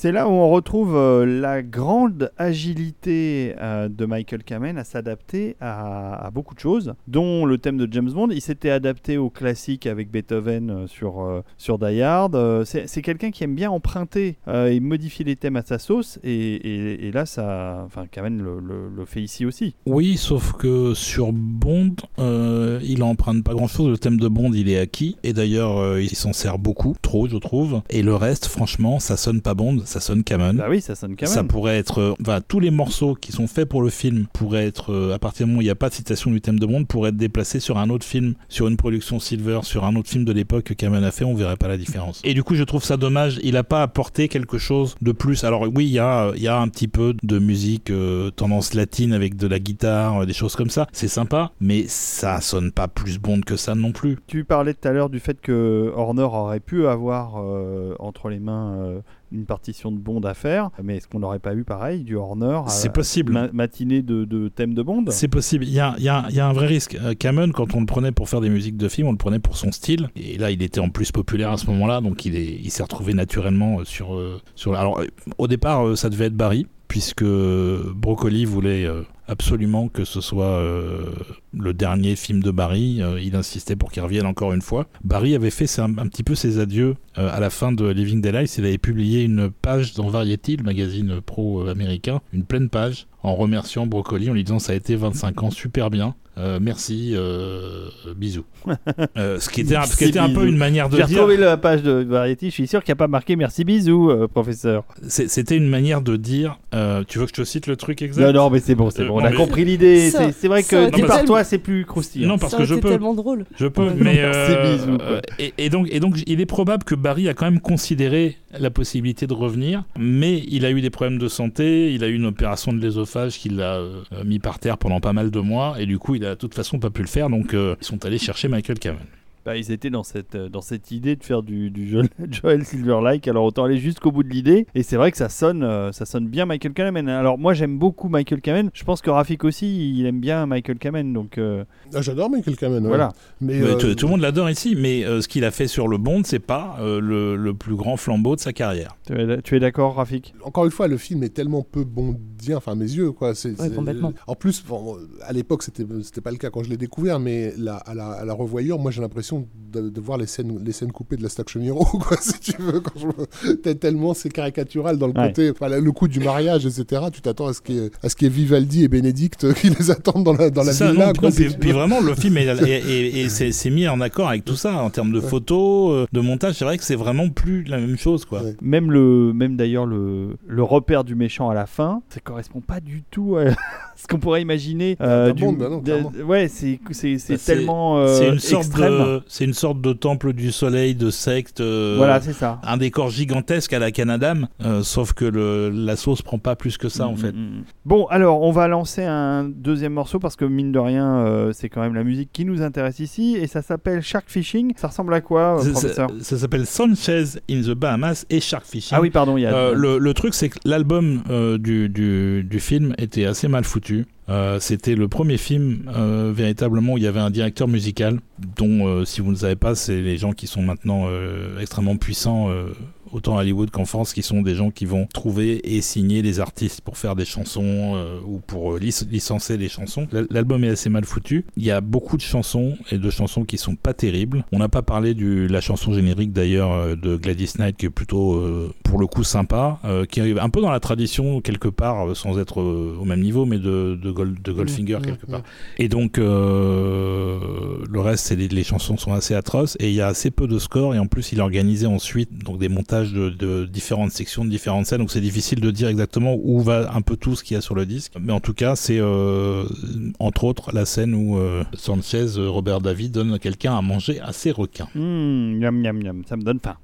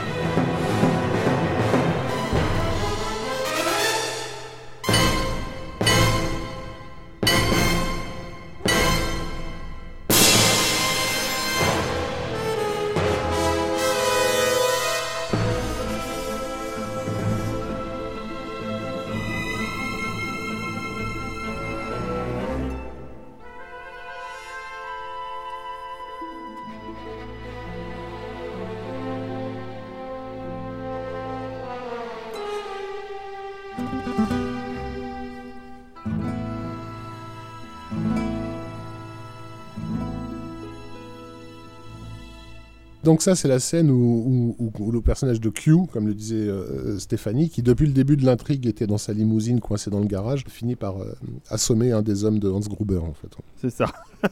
ça sonne vraiment très Kamen. Moi, j'aime beaucoup, mais c'est vrai que je faut, le- faut l'écouter euh, hors Bond, quoi. Non, non, mais c'est un, un- bon score. C'est pas spécialement un bon score de Bond. Ouais, c'est ça. On est d'accord. Par contre, comme disait Stéphanie, qui était amoureuse de Q, euh, Q, il est assez présent dans le film, n'est-ce pas? Ouais. Oui, bah oui, il est assez présent dans le film, euh, même s'il prend pas part à l'action en termes de bagarre, il est quand même là euh, et on le, on- il a un temps d'écran, je pense, qui est euh, supérieur à, à celui Ouais, c'est- dont on parlait tout à C'est l'heure. possible, il vient, il vient en, en soutien moral et technique. Ouais. Il apporte des gadgets, tout ça. euh, Oui. alors, que, alors que Bond, comme on l'a dit, a démissionné et donc ne, ne devrait plus être. euh, Oui, et en même temps, dans la relation avec Bond, pour le coup, on on n'est pas sur la même relation que jusqu'à présent. Q, c'était toujours celui qui engueulait plus ou moins Bond parce qu'il Oui. ne respecte pas le matériel. C'est ça. Là, on est plutôt sur une relation complice. Voilà, et je trouve ça très touchant euh, de, de les voir, même si c'est pas un vrai Bond tel qu'on les a- on l'a connu jusqu'à présent. Moi, il y a un truc, euh, genre, je sais pas où vous en êtes dans votre explication sur le film, mais il y a quand même quelque chose qui me taraude. C'est pourquoi ça s'est arrêté là avec Timothy Dalton, puisque ça se termine maintenant. Parce que ça n'a pas gagné des sous Bah beaucoup. Euh, c'est ça le problème. Ouais, mais c'est pas, pas de la faute de Timothy. C'est Ah un, c'est un des pires bonds en termes de, de, de succès euh, de box-office. Ça se plante. Euh, le film est mal reçu par la critique. Le film est considéré comme trop sombre. Il est PG-13. Il est qui une PG-13, première hein, Euh, donc il est, il est interdit aux moins de 13 ans aux États-Unis. Mm. Et il parvient pas tout simplement à, à raccrocher les wagons avec son, son époque. Il tente désespérément, comme on le voit là, effectivement, de, après. de courir après, après les productions Joel Silver. C'est pas une production Joel Silver. Ils, ils essaient de refaire du, du- du Rambo, ça peut pas être Rambo. James Bond, c'est James Bond. Donc, mais là, on ça. rentre dans une période où effectivement, il va y avoir une grande crise dans la franchise, où euh, il va y avoir un temps d'arrêt. Bah, Qu'est-ce Ouais. qu'on fait de ce personnage qui est un personnage emblématique des années 60 Comment le faire rentrer dans, dans les années 90 quoi. Oui, puis en plus, on va vraiment arriver à un, un moment de, de, de changement euh, Drastique. radical, puisque c'est le dernier film de Dalton en tant que Bond, c'est le dernier film de John Glenn, c'est le dernier film de Robert Brown qui jouait M, puisqu'il sera remplacé par Judi Dench dans le, dans le suivant, et c'est le dernier à utiliser Richard Maybaum aussi au scénario, c'est le dernier à utiliser Maurice Binder pour le générique, et c'est le dernier film d'Albert Broccoli Tout simplement. qui va euh, Ouais. mourir euh, et sera remplacé après à la tête de Par sa fille. Ion par sa fille Barbara. Donc, ça en euh, fait des derniers. donc c'est la fin. Et la- donc c'est la fin de l'épisode. et du coup, c'est la fin de l'épisode. Bah, c'est la- voilà. fin de- du bloc de l'Est aussi, il faut le, Ah, le- euh, le oui. rappeler. Aussi. Historiquement, C'est-. Historiquement, c'est voilà, on est à la fin des années 80, le, le- le mur chute et avec lui James Bond immanquablement. Ouais. Mais par contre, et je vous casse un peu le suspense, mais vous allez voir que le film suivant, en 95, l'élément le plus important finalement, euh, bien plus important que tout, tout ce qu'on a dit là, c'est que Félix Leiter a retrouvé ses jambes qui ont repoussé. Oui. Et ça, c'est classe. Ça, c'est c'est balèze. On arrive donc au bout de cette, ce nouvel épisode à propos de la saga James Bond. On a bien avancé. Hein. On, est, on, est, on, est, on est- Ah bon, on en veut. Il en reste deux donc Il en reste deux à à, faire. à venir. Euh, le, premier, années le, le 90. premier avec Pierce Brosnan, le deuxième avec euh, Daniel Craig. Voilà, c'est ça. Euh, merci beaucoup, euh, professeur, Rafik, Stéphanie, d'être là David. autour Merci, de David. nos micros. Euh, merci à nos tipeurs, encore une fois. Voilà, mer- mer- Nos merci à tous ceux- contributeurs. nos contributeurs, c'est ça. Voilà, merci à tous ceux qui nous écoutent, euh, Et oui. même s'ils ne contribuent pas, on espère qu'ils le feront un jour, mais euh, on vous aime, euh, On vous aime tous. On vous aime également. d'amour. Et, et voilà, mais vous n'êtes pas obligé bien sûr de contribuer, que ce soit sur Tipeee ou Patreon, mais vous pouvez par contre euh, re- relayer, Et oui. euh, partager. Et il y en a beaucoup qui contribuent en relayant euh, nos publications de, Oui, de- oui, d'épisodes. oui, et puis en- il y a tellement de mots gentils, de gens qui Ouais, nous laissent des, chouette, ça fait des plaisir. commentaires agréables C'est et, ça, et c'est- sympathiques sur Twitter, sur Facebook, etc. Ça fait très chaud au cœur. C'est ce que j'allais dire, les commentaires, c'est important parce Mm. que on sent qu'il y a une communauté derrière et qu'on fait ça pour, euh, Ouais. pour euh, des gens qui sont euh, quelque part aussi passionnés que nous. Et euh, ça, c'est un moteur euh, qui vaut tous les autres. Des gens qui découvrent des films, euh, qui nous taguent en fait quand ils, donc, quand, quand, quand ils euh, découvrent tel ou tel score, etc. Ou quand ils achètent un album, ou bref, voilà. Donc euh, n'hésitez pas à, On vous à aime. nous solliciter sur Ouais. les réseaux sociaux. Voilà, d'ailleurs, il y a- quelqu'un qui nous avait écrit il y a quelque temps, euh, qui avait envoyé un message euh, en disant J'ai euh, j'ai 18 ans, euh, je connaissais pas la musique de film, je découvre tout avec vous, c'est génial. Bah, rien que ça, moi, ça me donne l'impression que je sers à quelque chose Mm. euh, dans ce monde. Mais tu sers à quelque chose. il a une larme à l'œil là en disant ça. Ouais, C'est voilà. vrai, c'est vrai, il était mieux. Allez, on vous embrasse et on vous dit à très bientôt. Alors, on vous laisse sur le dernier morceau. Euh, on- on- voilà le dernier morceau qui s'appelle Pam. Donc Oui. Pam, c'est la buddy de, de Bond dans le film. Pam Bouvier, elle s'appelle, informatrice de la DIA, qui va euh, donc s'associer à Bond pour faire tomber Sanchez. Et c'est euh, le, thème que Kamen a écrit pour elle, qui est euh, teinté d'un parfum d'Amérique du Sud. Hum, Formidable. Bisous, Alors- bisous. Alors qu'elle n'est pas du tout euh, sud-américaine, mais bon, c'est pas grave. C'est pas grave. Bisous. Bisous.